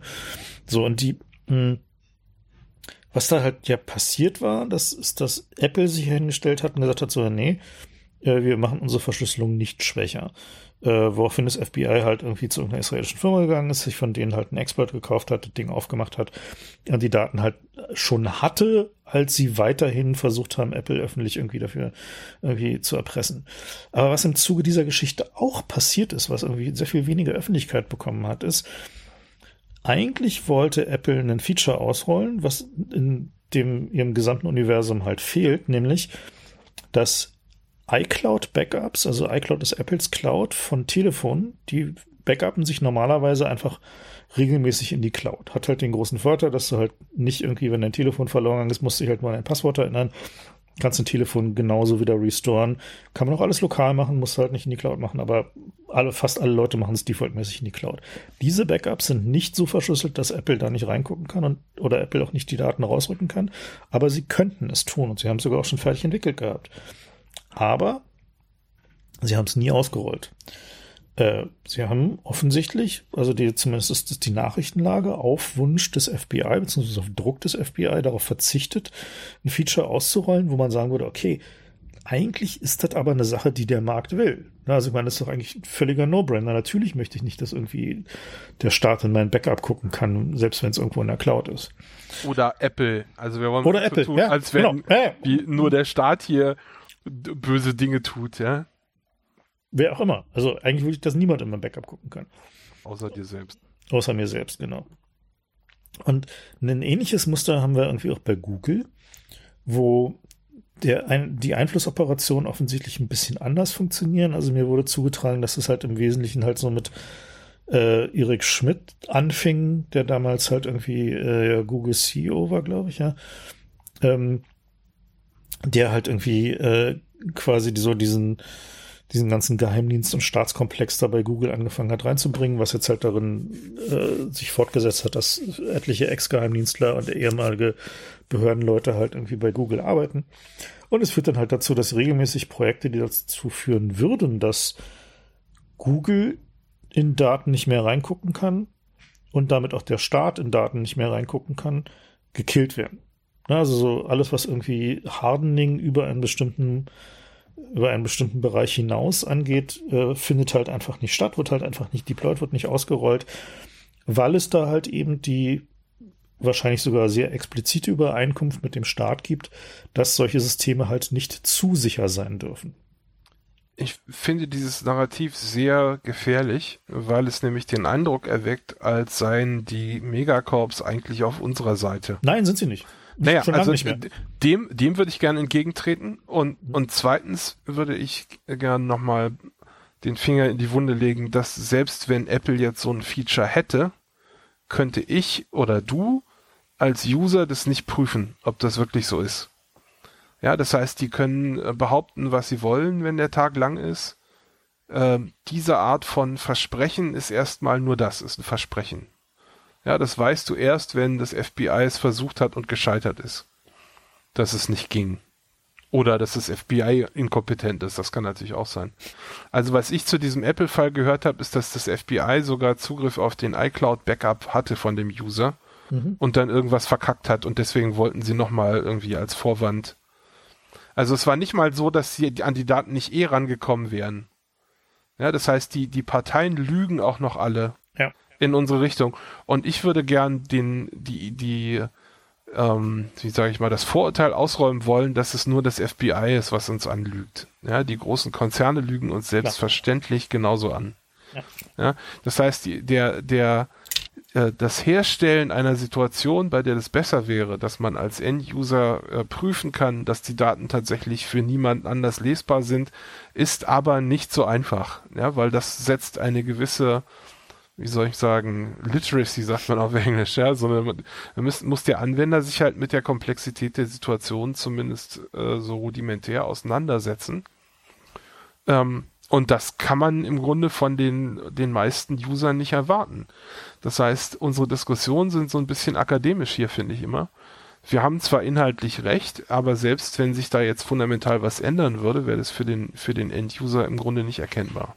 Nee, aber was wir jetzt halt haben, ist die Situation, dass die Staaten, wo sie jetzt da einmal Erfolg hatten mit dieser Taktik, also dass sie halt einfach irgendwie sich da halt einfach mit den Megacorps verbrüdert haben und äh, man halt eine äh, Übereinkunft gefunden hat, die nach außen hin so aussieht, als würden die Megacorps sich dann doch ein bisschen um die Sicherheit kümmern und die Staaten halt trotzdem halt Zugriff auf die Daten bekommen, wenn sie es dann unbedingt wollen sind die Staaten jetzt halt an den, äh, in dem Ding eins weiterzugehen, zu sagen, so ja, und dann wollen wir eigentlich aber auch noch die Sachen, die ihr schon jetzt zufällig irgendwie stärker verschlüsselt habt.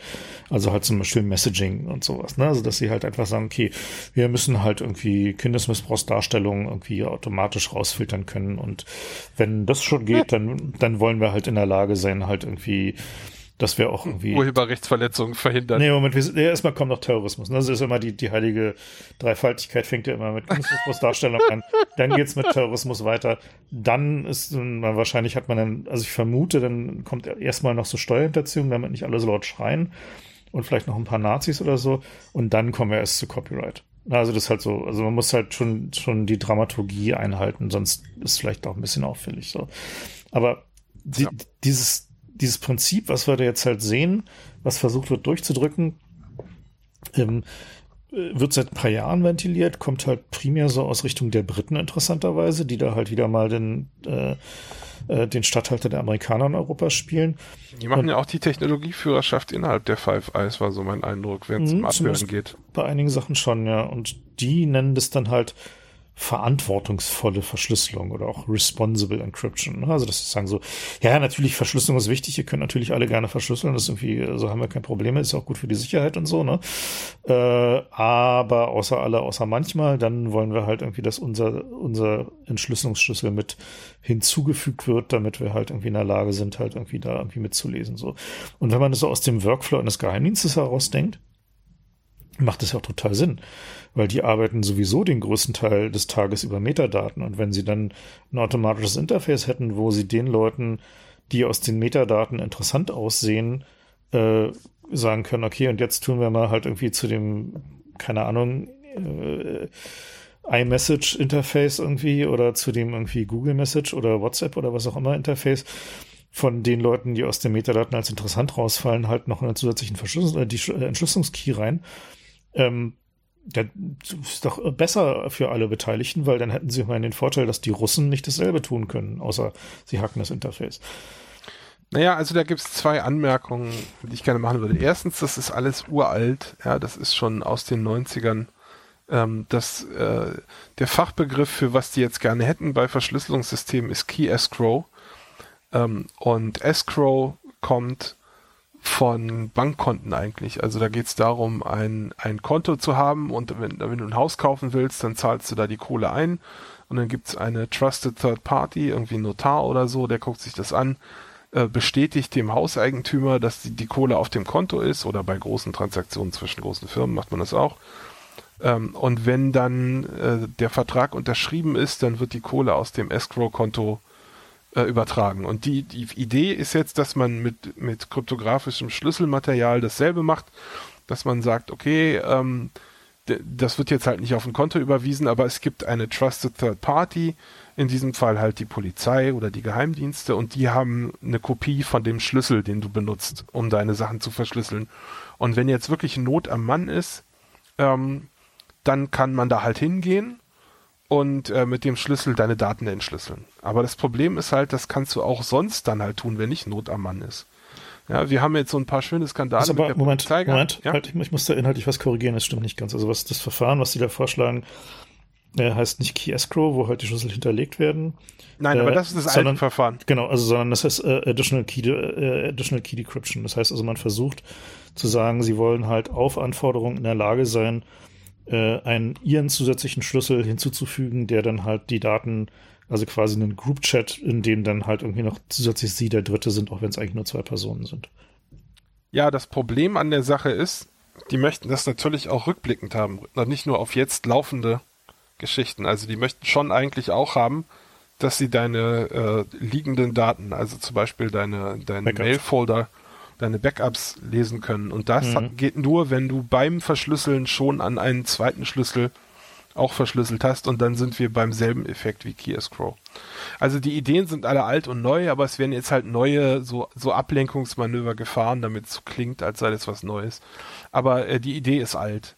Und äh, die, die Argumente dagegen sind auch alt. Ja, das erste wäre, wir haben jetzt so ein paar schöne Polizeiskandale gehabt äh, im letzten Jahr, wo rauskam, dass irgendwelche äh, Polizeibeamten ähm, irgendwie Datenbanken einfach benutzt haben, um da, äh, sagen wir mal, eine Liste von äh, ähm, Antifa-Leuten zu suchen und es den, den Nazis zuzustecken oder so. Also so, äh, dass, dass Leute, die äh, rechtlich gesehen berechtigt waren, auf die Daten zuzugreifen, die halt missbrauchen. Oder ein aktuell, aktuelleres Beispiel ist dieser Nawalny-Fall. Ähm, der hat einfach im Internet äh, Fluggastdaten gekauft und es stellt sich halt raus, in Russland äh, sind die im freien Zugriff der Polizei und wenn du so und so viel, irgendwie 100.000 Polizisten im Land hast, da finden sich halt ein, zwei äh, Korrupte drunter, die das dann im Darknet verscheuern. Wahrscheinlich ja. ein, 2000 Korrupte. Ja, also ich will jetzt nicht irgendwie, das soll jetzt hier nicht unser Thema sein, welches Land korruptere Polizisten hat, aber okay. der Punkt ist jedenfalls, wenn du eine, eine, eine offizielle Möglichkeit einrichtest, über die auf Daten zugegriffen werden kann, dann wird das mit an Sicherheit grenzender Wahrscheinlichkeit missbraucht werden. Und das ist nicht irgendwie eine, eine, schlechte Voraussage, sondern da haben wir, das ist schon so passiert. Also das ist ein, bekannt, ja. Ähm, und die andere Sache ist, das ist nicht der einzige Ansatz, den sie, den sie äh, durchdenken. Es gibt noch einen anderen, nämlich, dass man einfach irgendwie Trojaner und Backdoors installiert. Und da gab es eigentlich auch gerade einen schönen Fall äh, bei Juniper, das ist ein Routerhersteller. Ähm, da hat die NSA dafür gesorgt, dass einer der Zufallszahlengeneratoren kompromittiert ist. Ähm, in öffentlichen Standards. Ja, in Amerika gibt es sowas wie DIN-Standards, das heißt dann NIST und NIST hat einen Standard auf Bitten der NSA gemacht, ähm, der von dem inzwischen bekannt ist, dass da eine Hintertür drin war. Das ist schon länger vermutet worden und es stellt sich raus, Juniper hat den tatsächlich ausgeliefert und dann kam raus, dass bei Juniper äh, fiese Hacker eingedrungen sind und die Hintertür ausgetauscht haben. Ja, sodass äh, die Hintertür, mit der eigentlich die NSA euch alle abhören wollte, dann eben für die Chinesen oder wer auch immer das war, offen stand. Und das ist eine Sache, die auch von Anfang an klar war, dass das eine, eine Bedrohung ist. Und es ist jetzt eben nicht nur eine theoretische Bedrohung, sondern es ist auch tatsächlich äh, passiert. Ja, wir haben, wir sind jetzt also in der eigentlich glücklichen Lage, dass wir hier nicht mehr spekulieren müssen, sondern wir wissen, dass das die Risiken sind. Und wir wissen, dass es da keine Verteidigung gegen gibt, jedenfalls in der Vergangenheit nicht gab. Also die Annahme, dass es in Zukunft dann äh, verteidigbar ist, ist auch äh, sinnlos. Ja, das ist nicht so. Naja, und, und wir haben halt irgendwie den, die Situation, dass die, äh, wenn denn einmal sowas etabliert ist, ne, also wenn du halt sagst, okay, du baust halt so Systeme halt in die, die massenverwendeten Produkte ein, äh, weil natürlich halt irgendwie die, äh, die Megacorps wollen natürlich irgendwie, wie es immer so schön heißt, good corporate citizens sein, ne? also die wollen ja nicht sich äh, äh, vorwerfen lassen dann in der Bildzeitung, dass sie jetzt halt irgendwie äh, Kinderschänder decken. Äh, in dem Augenblick entsteht natürlich halt ein sehr viel größerer Druck auch auf Nischenanbieter halt wie irgendwie Signal oder Freema oder so, die halt dann äh, easy von den genau denselben Journalisten halt irgendwie als diejenigen, die halt sich nicht an diese neuen Regeln halten, äh, dargestellt werden und irgendwie die, äh, wer auch immer gerade der Feind des Tages ist, halt irgendwie die decken und schützen und irgendwie äh, da halt irgendwie den äh, äh, die äh, äh, ja äh, die, die Kriminalität befördern. Wir sehen jetzt halt zum Beispiel auch, dass die äh, äh, Europol fängt jetzt teilweise sogar an VPN-Anbieter zu äh, zu durchsuchen äh, mit der Begründung, dass darüber halt irgendwie Ransomware-Kommunikation gelaufen sei. Ja, also so, so Sachen passieren jetzt halt gerade. Also wir sehen halt so, so, so einen Allfrontenangriff auf gesicherte, verschlüsselte Kommunikation, äh, wo halt quasi so der, so dieser Impetus, der dahinter steht, ist zu sagen, ja, also Verschlüsselung ist so lange gut, wie du halt nichts irgendwie Illegales darüber machst. So, in dem Augenblick, wo halt wir auch nur die Vermutung haben, dass du irgendwas Illegales darüber machst, hast du halt irgendwie deine Rechte verwirkt. So, also das ist halt so der, dieser Ansatz, der, der da halt irgendwie vorgetragen wird und der halt, muss man auch sagen, von irgendwie nicht ganz kleinen Teilen der technologisch eher, sagen wir mal, nicht so bewanderten Politiker unterstützt wird. So und bis weit hinein auch zum Beispiel in die Grünen. Ne? Also was ich da zum Teil erlebt habe in Diskussionen mit äh, mit Politikern, äh, die dann halt aber spätestens in dem Augenblick, wo man dann sagt so ja, aber die Kinder äh, hat man dann halt irgendwie sofort so eine irgendwie, aber wie kann denn es sein, dass irgendwie die bösen Menschen jetzt halt Verschlüsselung benutzen dürfen? So, das dürfen die doch gar nicht. Äh, dann da kommt. So, das ist halt so ein, so ein Ding, wo dann in dem Augenblick, wo halt, so, sag mal, so eine enge, äh, ja, soll man, so, so ein Staatsoligopolismus da ist, wo halt irgendwie große Unternehmen, jetzt nicht nur die Internetunternehmen, sondern irgendwie alle, die halt eine bestimmte Größe überschreiten, halt eine so enge Verzahnung mit dem Staat eingegangen sind, dass es halt ein vollständiges, vollständig vermaschtes gegenseitiges Abhängigkeitsverhältnis ist, dass dann halt einfach äh, es halt wirklich sehr, sehr schwer wird, halt irgendwie, sagen wir mal, Freiheitsrechte auch noch zu verteidigen. So. Also meines Erachtens das schönste äh, Beispiel, wo das so richtig mal auf den Punkt gebracht wurde, war äh, vor inzwischen auch schon wieder so zehn Jahren oder so, ähm, bei der Gesundheitskarte. Da ging es dann darum, wir machen jetzt zentrale Infrastruktur. Und da war dann plötzlich einer der Werbepunkte für deren Hosting, dass es in einem beschlagnahmesicheren Stahlkäfig sei, die Server. Ja, das heißt, da hat uns die eine Hand des Staates erklärt, keine Sorge, die andere freidrehende Hand des Staates greift uns hier nicht in die Tasche. Bayern. Naja, also sie haben jetzt nicht gesagt, wen sie damit meinten, aber so äh, die Bedarfsträger, nicht nennt man das im, ja. im Jargon. Und ja, wir, das ist ein grundsätzliches Problem. Ja, das, äh, auf der einen Seite äh, ist das ja auch, die Argumentation ist ja nicht völlig absurd, die die bringen. Natürlich, wenn du irgendwie einen sicheren Kommunikationskanal hast, natürlich wird der dann von Kriminellen auch benutzt werden. Ja, wir haben gerade so einen Fall gehabt, ähm, dass äh, ein Schlag gegen ein verschlüsselndes Messenger-System gelungen ist, äh, mit dem sie dann irgendwie vier- bis fünfstellig äh, Drogenkriminelle hops genommen haben, weil die halt das alle benutzt hatten. Und ja klar, das gibt, das stimmt, ja, aber äh, auf der anderen Seite sind wir hier in einem in einem Rechtsstaat und da gilt die Unschuldsvermutung. Ähm, und äh, im Zweifelsfall muss man ein paar Verbrechen hinnehmen in einem Rechtsstaat, wenn die Alternative ist, dass du jemanden foltern müsstest oder andere Grundrechte äh, einfach mit Füßen trittst. Es gibt halt eine ja. Schranke. äh, und äh, die, der freie Zugriff auf äh, Kryptographie gesicherte Informationen ist eben jenseits dieser Schranke. Ja. Das ist das Gegenargument. Also es, wir bestreiten ja auch nicht, ähm, dass man damit nicht Kriminelle fangen könnte. Das wird so sein. Ja? Nur die kann man halt auch anders fangen, stellt sich raus. Tja. Aber ich, ich glaube, dass halt, wenn man so ein bisschen versucht, also mehr in die Motivation reinzusteigen, warum tun Staaten das? Warum sind die irgendwie so äh, in diesen in diesem Paranoia-Trip. Ich glaube, die haben halt einfach Angst vor Kontrollverlust in dem Sinne, dass sie wissen, dass die wirtschaftliche Lage mit diesen zunehmenden Oligopolen und der immer stärkeren Spaltung der Gesellschaft in irgendwie sehr reiche und so mittelarme Leute dazu führen wird, dass sie halt immer mehr halt irgendwie unter Druck geraten und halt irgendwie auch immer mehr Leute einfach kriminell werden. So ganz klar, wenn halt irgendwie die äh, die Gesamtmenge an Geld, die halt in Umlauf ist, äh, sinkt und die Realeinkommen sinken ja immer weiter. Äh, und auf der anderen Seite halt irgendwie die, die Vermögen von den reichen Leuten halt immer höher werden. Das ist natürlich vollkommen klar, dass immer mehr Leute auf die Idee kommen werden zu sagen, ja, dann hole ich mir doch mal was davon. Und äh, da, da wird es dann halt für den Staat halt einfach auch einfach zur Systemfrage zu sagen, so, okay, wir müssen halt irgendwie überall reingucken können, weil wir nicht dulden können, dass sich halt irgendwie Machtzentren außerhalb unseres Einflusses bilden.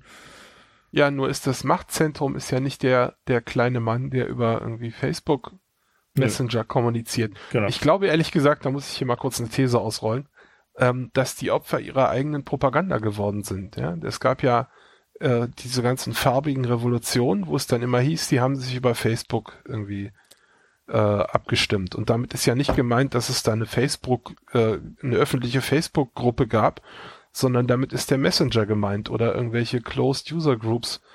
Und das ist ja genau das, was die jetzt gerne auf, aufmachen wollen. Oder lass es von mir aus WhatsApp sein. Aber die Propaganda war eigentlich in allen Fällen, die haben sich über irgendwelche Internet-Messenger ausgetauscht. Und äh, äh, das glauben die natürlich auch, die Politiker, wenn sie das äh, äh, selber verbreiten. Ja, das gehört doch dazu. Ja, damit du eine Sache, das wissen wir spätestens auch seit Yes Minister, damit du eine Sache gut äh, der Presse erklären kannst, musst du sie selber glauben. das stimmt. Ja, ich glaube, es geht sogar noch ein bisschen tiefer, weil da sind ja durchaus auch Leute unterwegs, irgendwie auf Seiten der Staaten, die ein bisschen längere Perspektive haben und die ähm, glauben, dass der Staat das Einzige ist, was zwischen irgendwie uns und irgendwie äh, dem Chaos steht. So, ne? Also dem Abgleiten in so Warlord äh, äh, Failed State Szenarien so. Und die, die sind halt. Meinst du was wie Mecklenburg-Vorpommern, ja? Ich weiß nicht, so viele Warlords haben wir da, glaube ich, noch nicht. Äh, äh, nein, ja, ich meine. Wir haben so gewisse polizeinahe Schützenvereingruppen. Ich rede von eher sowas von so wie ja. so echte Failstates wie Somalia oder sowas, ja, also wo man halt einfach keine, wo es halt keine wirkliche staatliche Autorität mehr gibt. Und sowas, so eine Szenarien sind natürlich für solche Leute halt auch aus der Perspektive, wenn man muss ja nicht immer was Böses unterstellen. Das ist ja so, dass es sind halt viele Leute, in, gerade halt in, in, in äh, äh bei irgendwie Law Enforcement und so und bei den Politikern sind halt irgendwie viele Leute unterwegs, die sagen, der einzige Weg zu verhindern, dass wir äh, in so ein, tja, sag mal, in so ein Chaos abgleiten, in so eine, so eine vollständige Unsicherheit, ist halt ein starker Staat, der den Bürger vor diesen ganzen Unbilden der Welt da draußen beschützt. Und dazu brauchen wir Kontrolle. Das glaube ich nicht. Dass doch, doch. Bürger beschützen wollen, die wollen sich selbst beschützen. Nein, nein, nein, nein. Da, da gibt da gibt's wirklich so Leute, die zumindest glaubwürdig sagen, so, klar will ich halt irgendwie mein, meine Karriere und klar will ich halt irgendwie, dass meine Behörde größer wird und klar will ich halt irgendwie, dass irgendwie, will ich halt auch Macht und Einfluss haben, aber meine Grundmotivation ist halt, dass irgendwie äh, sozusagen, weswegen man überhaupt angefangen hat. Ich meine, man muss doch mal überlegen, warum gehen Leute irgendwie in, in, in den Staatsdienst, ja? Jetzt haben wir außerhalb von Lehrern, wo es halt alles Idealisten sind, aber halt so die, so Leute, die halt einfach dahin gehen und sagen so, ich will die Welt besser machen, gibt's ja durchaus einige. Und bei denen ist halt der, dieser Glaube zu sagen, ein guter Staat ist ein starker Staat, der seine Macht im Sinne seiner Bürger einsetzt. So, ne? Das ist halt so dieses, diese, dieses äh, Postulat, was es da gibt. Und natürlich erodiert es über die Zeit und wird halt immer zynischer und halt immer weiter von der Realität entfernt und so, klar halt, ne? Aber ich glaube, dass. Außer es geht gegen Steuerhinterzieher, dann ist der Staat plötzlich machtlos und kann nichts tun. Wenn sie groß genug sind, ganz wichtiger Punkt. Ne? Erst, also eigentlich gilt es erst so ab so 10 Millionen ungefähr. Darunter bist du auf jeden Fall, auf jeden Feindbild. Fall, bist du auf jeden Fall Feindbild. so, also äh, so, aber ich glaube, was die halt wollen, ist halt irgendwie dieser, diese Kontrolle, also da kann man bei Manuel, Manuel Castells, ähm, der es halt so als einer der ersten ganz gut zusammengefasst hat, das, da geht's halt darum, um die Kontrolle von Flüssen, ne? also von Flüssen von Leuten, von Waren, von Geld, von Informationen. Und diese, die Kontrolle dieser Flüsse ist halt Macht. Also dafür sorgen können, dass bestimmte Dinge nicht verkauft werden können, dass bestimmte Geldströme nicht stattfinden können und so weiter und so fort, ist halt Macht.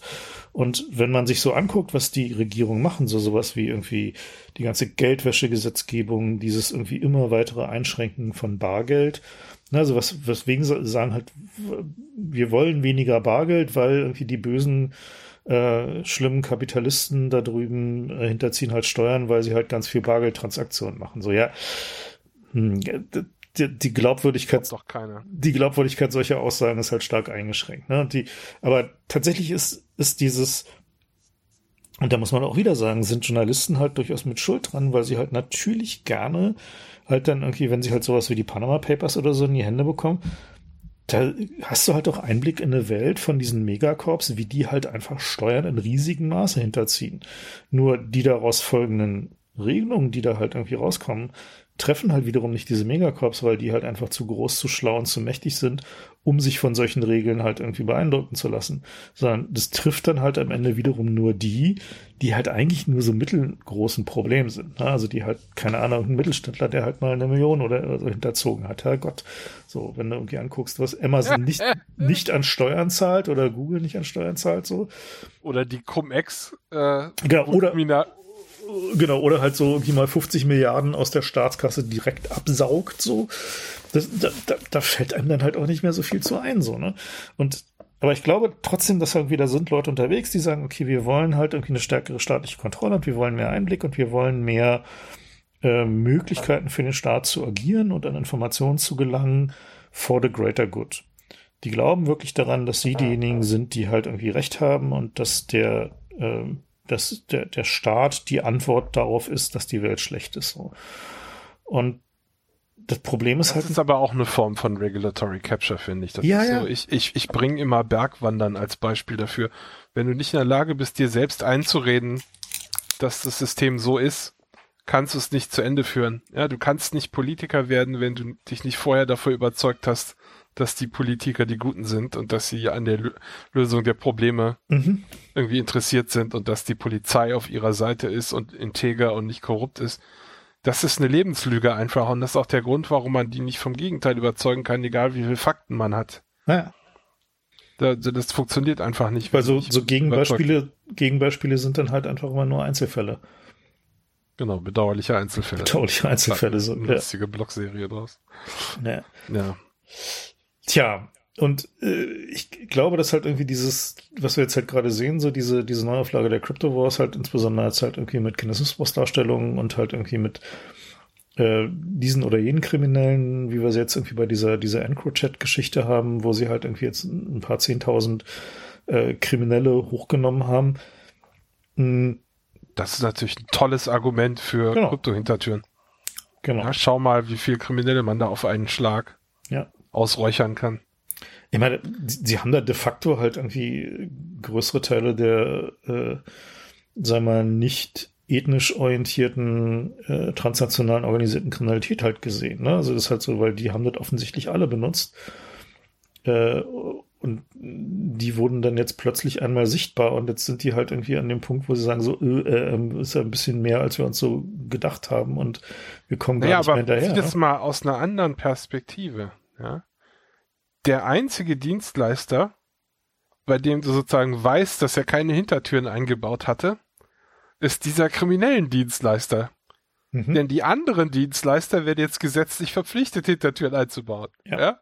So, da wird sich doch der kriminellen Dienstleister nicht dran halten. Das heißt, die einzigen, die einen Nachteil durch die Regulierung haben, sind die anderen Leute. Klar. Und äh, an der Stelle ist vielleicht auch der Hinweis auf die Krypto AG nochmal angebracht. Das ist so eine Schweizer Firma in Besitz von einem äh, Schweden gewesen. Die haben Kryptogeräte an fremde Regierungen verkauft und da waren Hintertüren drin in einer Kooperation zwischen CIA und BND.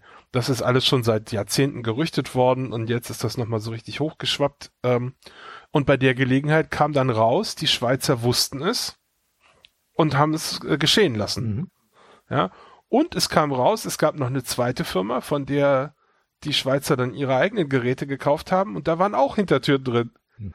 Ja, das heißt, wir können im Wesentlichen davon ausgehen, immer wenn irgendeine Regierung irgendwo drin ist, ist das äh, Datenschutzniveau geringer, als wenn es die freie Wirtschaft macht. Und da ist es schon echt scheiße. Mhm. Ja, weil im einen Fall ist es bloß Inkompetenz, im anderen ist es halt äh, Bösartigkeit.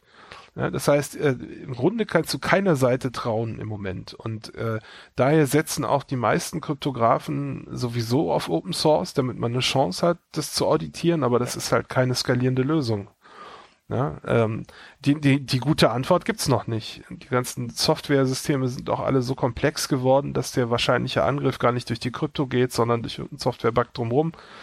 Ähm, die, die Situation ist schon generell eigentlich nicht so, dass es ein Problem wäre. Aber da möchte ich auch noch mal kurz reflektieren. Ähm, ich habe ja vor vielen Jahren äh, mal mit Microsoft gestritten, als ich vor Ort war und da irgendwie rumauditiert habe und habe mit den Security-Leuten da gestritten, was denn jetzt der richtige Ansatz äh, sei, um die Software zu, um die Situation zu verbessern. Ja? Und die Microsoft-Leute haben, äh, haben sich entschieden, was ich damals absolut scheiße fand, lauter Mitigations zu machen. Das heißt, die haben nicht den Bug verhindert, sondern sie haben das Ausnutzen von dem Bug teurer gemacht. Und ich fand es damals scheiße, weil ich fand, äh, das hält eigentlich so die Hobbyisten unter den Sicherheitsforschern ab, die Bugs zu finden. Und dann werden wir eher weniger Bugs finden.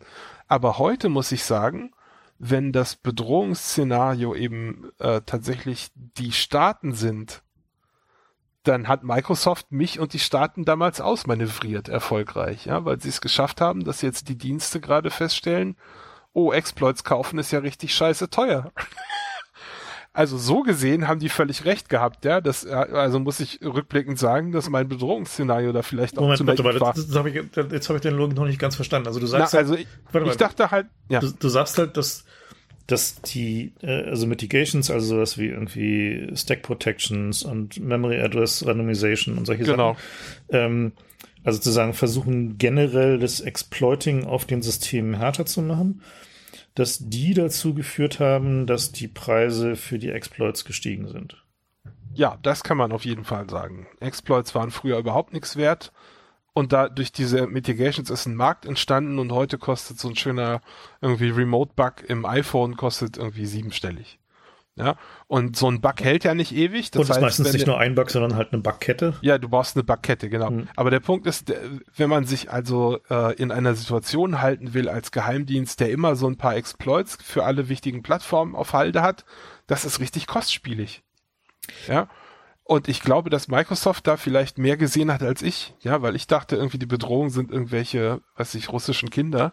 Moment, Moment, Moment, Moment, Moment. jetzt wird's interessant, weil, weil das heißt ja, also sozusagen, also deine Theorie ist ja, dass zumindest, sagen wir, auf den, den großen Mainstream-Plattformen, also wir reden jetzt mal nicht von dem ganzen Geraffel halt hier wie so SolarWinds und so, aber auf den großen Mainstream-Plattformen, dass die Software-Sicherheit so weit gestiegen ist, und die Exploits so teuer geworden sind, dass äh, es für die Geheimdienste wichtiger geworden ist oder absehbar sich wichtiger wird, äh, weil dauert ja ein paar Jahre, bis sie ihre Wünsche umgesetzt bekommen haben, wieder direkten Zugriff auf die verschlüsselte Kommunikation zu bekommen, weil sie absehen können, dass Trojaner auf den Endgeräten schwieriger wird. Das ist doch eigentlich deine These, ne? Naja, Trojaner ist jetzt so ein oder, ähm, oder Exploits werden schwieriger. Zugang, Trojaner. Zu, Zugang zu den Systemen bekommen, um den Cleartext auszuleiten, bevor es verschlüsselt wird.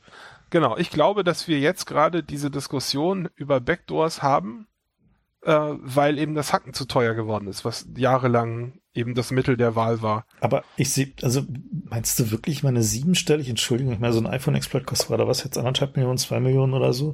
Naja, aber guck mal, du wendest den einmal an, dann ist er potenziell weg. Oder vielleicht nee. ist er auch weg, bevor also du ihn einwendest. Naja, also ich meine, ja, also guck, guck dir halt gerade den letzten NSO-Hack an, die halt irgendwie einen, offensichtlich eine Kette von funktionsfähigen iMessage-Exploits hatten.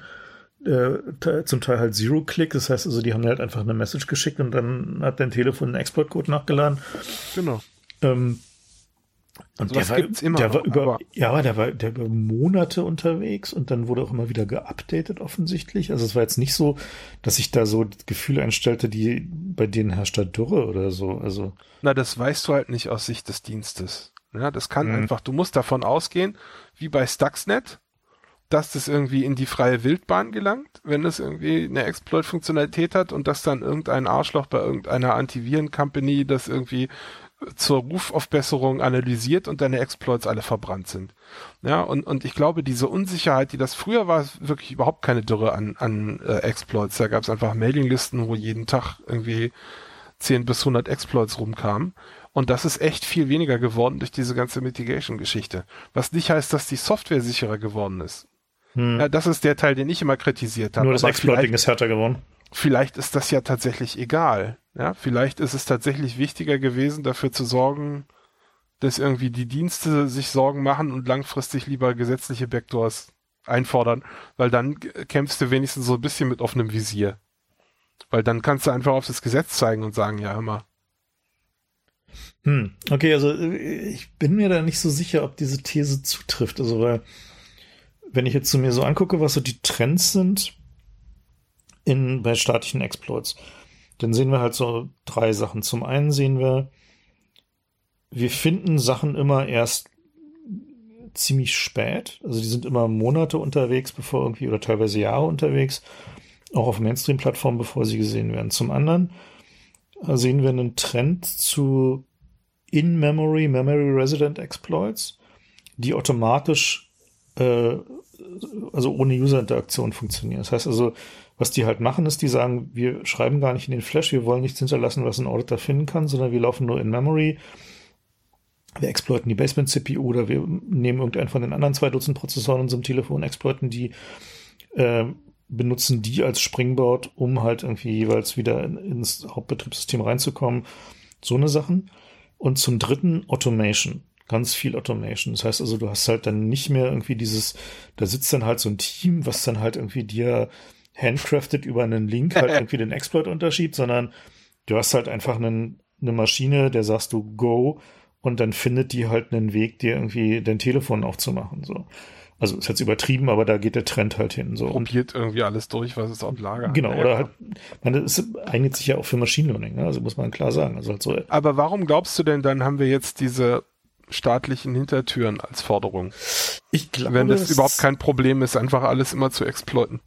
Ich, also, naja, das ist halt die, die Frage, die wir diskutieren. Und eigentlich sagt mir deine These ja, deine Theorie, dass die ja halt auch länger denken, weil äh, bis wir jetzt halt dahin kommen, dass wir halt staatliche Hintertüren wirklich ausgerollt in den Geräten haben und die irgendwie alle eingeknickt sind und halt irgendwie die, ähm, sag mal, dieser Zugriff dann auch funktioniert und irgendwie gesetzlich zugelassen ist und die Geheimnisse ihre Regeln bekommen, das dauert ja so drei bis fünf Jahre. Ne? Also das ist ja, das passiert ja nicht nächstes Jahr.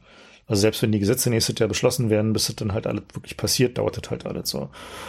Und das, the Grandfather Clause. und das wissen, genau, das wissen die natürlich auch, was halt wiederum heißt, dass die Diskussion jetzt wieder hochzukochen, und man läuft jetzt so seit anderthalb, zwei Jahren so, äh, in unterschiedlichen Anläufen, heißt, dass, also eine mögliche Interpretation dessen ist, dass die Angst vor dem, genau dem Szenario haben, was du skizziert hast, nämlich, dass die generelle Exploitbarkeit der Mainstream-Plattformen so stark abnimmt, dass sie nicht mehr sicher sein können, dass sie immer eine volle Exploit-Pipeline haben. Wäre eine mögliche Interpretation. Ich bin noch nicht so ganz sicher, ob die zutrifft. Weil dazu sehen wir halt einfach zu viel. So links und rechts und vorne und hinten und irgendwie, also so. Und ich meine, Naja, aber guck mal, das ist ja dasselbe Problem wie in der Security generell. Ja, du als Verteidiger musst immer alles abwehren und der Angreifer muss nur an einer Stelle durchkommen. Und mhm. in dem Fall ist es so, dass wir sehen halt die erfolgreichen Angriffe. Wir sehen ja nicht, dass die vorher Ja. ein Jahr probieren mussten. Hm, Das stimmt. Ja, und natürlich ist halt noch eine, eine weitere mögliche Motivation, ist halt dieses No One But Us. Ne? Also, dass man halt sagt, So eine Additional Key Decryption ließe sich im Zweifel so absichern, dass die Wahrscheinlichkeit, dass die Russen die irgendwie permanent hops nehmen und nicht nur ab und zu, ähm, ist halt irgendwie. Ja, super. ist halt, Großartig. Ist halt irgendwie darstellbar und es würde dir ermöglichen, sag mal, reineren Gewissens in IT-Security zu investieren, weil du sagst, okay, du hast ja den Zugang schon als Geheimdienst, weil du hast ja Additional Key Decryption und als, als Strafverfolgungsbehörde und du bist jetzt nicht darauf angewiesen, dass die Systeme weiterhin unsicher bleiben. Hm, das wird mir gerade ein bisschen zu wieselig, was du da formulierst. Na, wieso? Naja, Moment, Moment, das ist aber, aber eigentlich total logisch, ne? Weil du, also, also wenn man es mal brutal formuliert, heißt es, Additional Key Decryption würde es halt möglich machen, dass die Geheimdienste und die Strafverfolgungsbehörden plötzlich reinen Herzens für mehr IT-Security sein können wäre jetzt halt so eine, so eine These. Ja, das, ne? das ist äh, aber auch schon, schon länger eine Sache, die ich, die ich mich frage, weil die werden ja auch alle Nase dann gehackt. Ja? Ich, was ich gerne wirklich mal wissen würde, ist, wie viel Polizei äh, von Ransomware runtergefahren wurde. Irgendwelche örtlichen, weil da habe ich noch nichts von gehört und das kann mir keiner erzählen, dass das die einzigen sind, bei denen es nicht passiert. Auf, auf Mailklicks irgendwie so, das würde ich gerne mal wissen, ja wie viel Datenbanken da schon irgendwie. Das wäre doch mal richtig geil. Stell dir mal vor, wenn eine von den, von den, äh, also ich stelle mir gerade vor, wie irgendeine von diesen Datenbanken, über die wir hier immer irgendwie, die wir von denen wir finden, die hätten nicht da sein sollen, dass sie dann von der Ransomware verschlüsselt wird, weißt du? So, dass uns die Ransomware vor den staatlichen Übergriff schützt. Das wäre doch mal ein Szenario für ein schönes Sci-Fi-Buch. ja, wir wollten diesen Typ Hops nehmen, aber das, äh, der, der äh, Folder mit den Beweisen ist leider verransomware worden. Du meinst so eine Art Robin Hood Ransomware, ja? Ja, na, gar nicht mal irgendwie mit hehren Motiven, sondern einfach eine ganz normale Ransomware. Aber ach so, okay. Verschlüsselt halt die Daten, die dir wertvoll sind und das wäre in dem Fall eben die Datenbanken über die Bürger. Ja, kommt bestimmt noch. Aber erstmal scheint ja der Trend zu sein, dass sie äh, nicht nur reine Ransomware mit Verschlüsselung machen, sondern die Daten vorher ausleiten, damit sie die halt irgendwie dann, falls das Opfer nicht zahlen will, im Zweifel publishen können. Oder auch wenn das Opfer gezahlt hat. Oder auch wenn das Opfer gezahlt hat, um den Punkt reinzurennen, dass sie zu spät gezahlt haben oder so. Ja, ja wir hätten uns hier noch ein bisschen Trinkgeld erwartet. Genau. äh. Fehlte aber die Transaktionsgebühr. Ja, also es sieht alles nicht so gut aus. Ja, ja aber, aber gut, ich, ich meine, das war, als, das Jahr 2020. ja, das ganze Jahr. Aber ich finde es wichtig, als Lektion zu sagen, dass wir als, als einzelne Bürger im, im Wesentlichen ein Spielball zwischen zwei Seiten sind, die uns beide nichts Gutes wollen. Ja. Ja, weder die Megakorps noch die Regierung haben unsere Interessen im Sinn. Und der einzige Ausweg ist, dass man sich selber aus seiner selbstverschuldeten Unmündigkeit befreit, indem man IT-Know-how anhäuft das würde ich gern allen ans Herz legen, als, als äh, vielleicht fürs neue Jahr sich das vorzunehmen. Ja. Ich glaube, es ist tatsächlich zwingend notwendig, dass man den, die Fähigkeiten und Fertigkeiten, sich zumindest rudimentär selbst zu schützen und zu verstehen, was die Probleme sind und wie die eigenen Daten genutzt und gegen einen verwendet werden können, dass man da halt mal ein bisschen mehr Zeit und Aufwand reinsteckt. Äh, inzwischen ist es halt auch so, dass irgendwie die Ressourcen dazu ja auch irgendwie echt sehr viel besser geworden sind. Ne? Also ist ja, also selbst wenn man halt nur How-to-Videos nimmt, ja, also wie konfiguriere ich irgendwie, keine Ahnung, meinen Home-Router so, dass er halt irgendwie als Werbeblocker dient, so zum Beispiel. Oder wie mache, stelle ich mir noch, nehme ich noch einen Raspberry Pi und knüttel mir den so dazu, dass er halt irgendwie als mein heimatlicher DNS-Server dient und halt verhindert, dass irgendwie äh, Google mich die ganze Zeit abschnorchelt, so solche Sachen. Äh, kann man halt durchaus alles lernen. Das ist auch alles nicht so super schwierig mehr, weil irgendwie auch immer mehr muss man sagen. Ähm, Open Source Projekte halt darauf achten, dass sie halt einfach zu benutzen und installieren sind. So, das ist halt schon also jetzt ist jetzt nicht so, dass deren Softwarequalität durchgehend besser wird durch die ganzen UI-Frameworks, die sie sich dann da halt noch dazu holen, aber äh, zumindest führt es dazu, dass halt irgendwie ihre äh, Benutzbarkeit und wahrscheinlich damit auch ihre tatsächliche Nutzung steigt. Na und die Fundamente werden halt tatsächlich im Allgemeinen besser. Das muss man auch wirklich Echt, sagen. ist das so? Also ich weiß nicht, ich habe irgendwie so jetzt so, ich hatte jetzt... Na, also es gibt jetzt, das ist inzwischen echt rar, dass es mal ein Remote Code Execution in irgendeinem Kernel gibt. Das kommt immer noch vor, aber es ist wirklich selten. Ja, stimmt, in den Kerneln ist wirklich selten. Aber ja, und auch in den TCP-Stacks ist mittlerweile auch eher selten geworden, das stimmt. Ja. Also überhaupt in BG und so und OpenSSL ja. haben zwar immer noch gelegentlich Sachen, aber das sind dann eher so akademische Geschichten. Also es wird besser. Es ist nicht so, dass es gut ist, Mhm. Aber es ist auf jeden Fall besser, als es früher war. Ja, das stimmt. Und es ist, man muss auch sagen, dass das ein, ein, bewegliches Ziel ist, mit dem wir hier arbeiten. Also in der Security ist es so, dass immer mehr Bugklassen jetzt äh, anerkannt werden, ja, und bekämpft werden. Also zum Beispiel war es früher völlig wurscht, äh, wenn eine Software abgestürzt ist bei schlechtem Input. Hat man gesagt, Garbage in, Garbage out ja, dann musste sie halt mit richtigen Daten füttern. So jahrzehntelang war das so. Und inzwischen ist das anerkannt, dass eine Software nicht abstürzen sollte, auch wenn du sie mit Müll fütterst. Mhm. Da musste man früher argumentieren, heute ist das äh, anerkannt. Ja, das, das nächste Kapitel ist, dass man Out-of-Bounds-Reads äh, äh, prinzipiell vermeiden möchte. Das ist gerade noch so ein bisschen irgendwie, da muss man noch teilweise das argumentieren. Kurz erklären. Ja, also normalerweise ist es so, so die typischen Bugs, mit denen man Codeausführungen auf fremden Geräten äh, äh, erreichen kann, das sind normalerweise irgendwelche Speicherkorruptionen. Das heißt, da wurde irgendwo hingeschrieben, wo man nicht hätte schreiben sollen. Ja, man, man will irgendwie zum Beispiel, äh, man liest eine Nachricht aus dem Netz und erwartet höchstens irgendwie 100 Zeichen und dann kommt 200 rein. Und wenn man den Code so gemacht hat, dass man es nicht prüft, dann schreibt man mehr, als man Platz reserviert hatte und das kann ausgenutzt werden. Ja, wenn man jetzt mehr liest, als man reserviert hatte, dann kriegt man halt irgendeinen Müll zurück. Ja, das heißt, das ist so eine Bugkategorie ähnlich wie uninitialisierte Variablen und so. Ähm, das haben viele Leute immer noch nicht auf dem Radar, dass man das trotzdem auch fixen sollte. Aber es wird besser. Ja, das heißt, äh, wenn jetzt der Eindruck entsteht, als wenn wir immer noch genauso viel Bugs haben wie früher, dann stimmt das. Aber die Anzahl der Sachen, die wir als Bugs sehen, hat sich halt auch vermehrt. Das heißt, unterm Strich fange ich langsam an, auf meine alten Tage so ein bisschen sowas wie Optimismus zu kriegen. Ernsthaft? Das ist, das ist demnächst irgendwie, ja, naja, also, ähm, ich meine, die, die, Zukunft, wie heißt es so schön, Vorhersagen sind schwierig, besonders über die Zukunft, ähm, aber äh, meine Beobachtung ist, wir finden immer noch viele schlimme Bugs, aber äh, die äh, werden inzwischen auch gefixt. Ja, also das ist, wird tatsächlich seltener, zumindest in meinem persönlichen Erfahrungsumfeld, dass Leute anfangen rum zu argumentieren und wenn sie argumentieren, dann nur noch bei einigen Arten von Bugs. Hm. Ja, inzwischen ist es zum Beispiel so, dass man sagt, irgendwie, wenn du irgendeine Kryptographie machst, dass du danach den Speicher äh, clearen solltest, damit da keine Daten versehentlich irgendwo noch rumgammeln. Ne? Das war auch jahrelang eine Sache, haben die Leute gesagt, ja, aber wenn, wenn der Angreifer so weit kommt, dass er meinen RAM auslesen kann, ich andere ist eh vorbei. Ja, ja, genau. So, hm. äh, und diese Art von, von äh, Perspektive auf Bugs hat sich echt verschoben in den letzten Jahren ähm, oder Jahrzehnten, würde ich sagen. Das ist eine längerfristige Sache und vielleicht wird's ja doch irgendwann besser. Aber wir haben halt immer noch so Sachen wie, irgendwie die Leute setzen dann irgendwie Open Source Jitsi ein und das ist halt noch äh, ein relativ junges Projekt. Ja, da gibt's dann halt auch noch so Kinderfehler. Also, also es ist nicht so, Open Source ist nicht gut darin, mal eben schnell was aus dem Boden zu stampfen.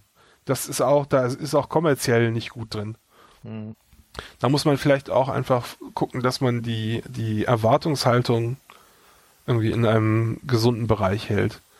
Ähm, aber so grundsätzlich ist es schon so, wenn jetzt irgendein Open Source Produkt, sagen wir mal, äh, äh sich mit TLS verschlüsselt, dass man dann da nicht irgendwie reingucken kann, da kann man sich schon drauf verlassen inzwischen. Oder ähm, was weiß ich. Also da hätte ich sogar mehr Zutrauen, dass Open Source zum Beispiel beim Updater keinen Mist macht als irgendwelche selbst updatenden Commerz-Software-Geschichten. Ja, weil bei Open Source läuft das normalerweise über die Distros und die haben alle ordentliche Signaturen.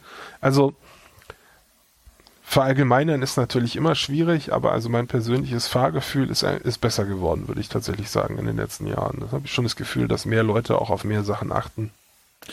Super, dann haben wir tatsächlich doch mal einen optimistischen Schluss, deswegen werde ich dir jetzt mal nicht widersprechen. Zum ersten Mal in 20 Jahren haben wir mal. Einen optimistischen Schluss genau. aus dem Jahr 2020. Ja, dann ähm, Vielen Dank fürs Zuhören. Äh, kommt irgendwie gut ins Jahr 2021. Ich hoffe, dass Möge es besser werden als das Jahr 2020. Dass es besser wird, genau. Und äh, falls ihr Lust habt, wir haben da noch irgendwo so einen Patreon-Button, wenn ihr draufklicken wollt, müsst ihr aber nicht. Und äh, dann äh, alles Gute und bis zum nächsten Mal.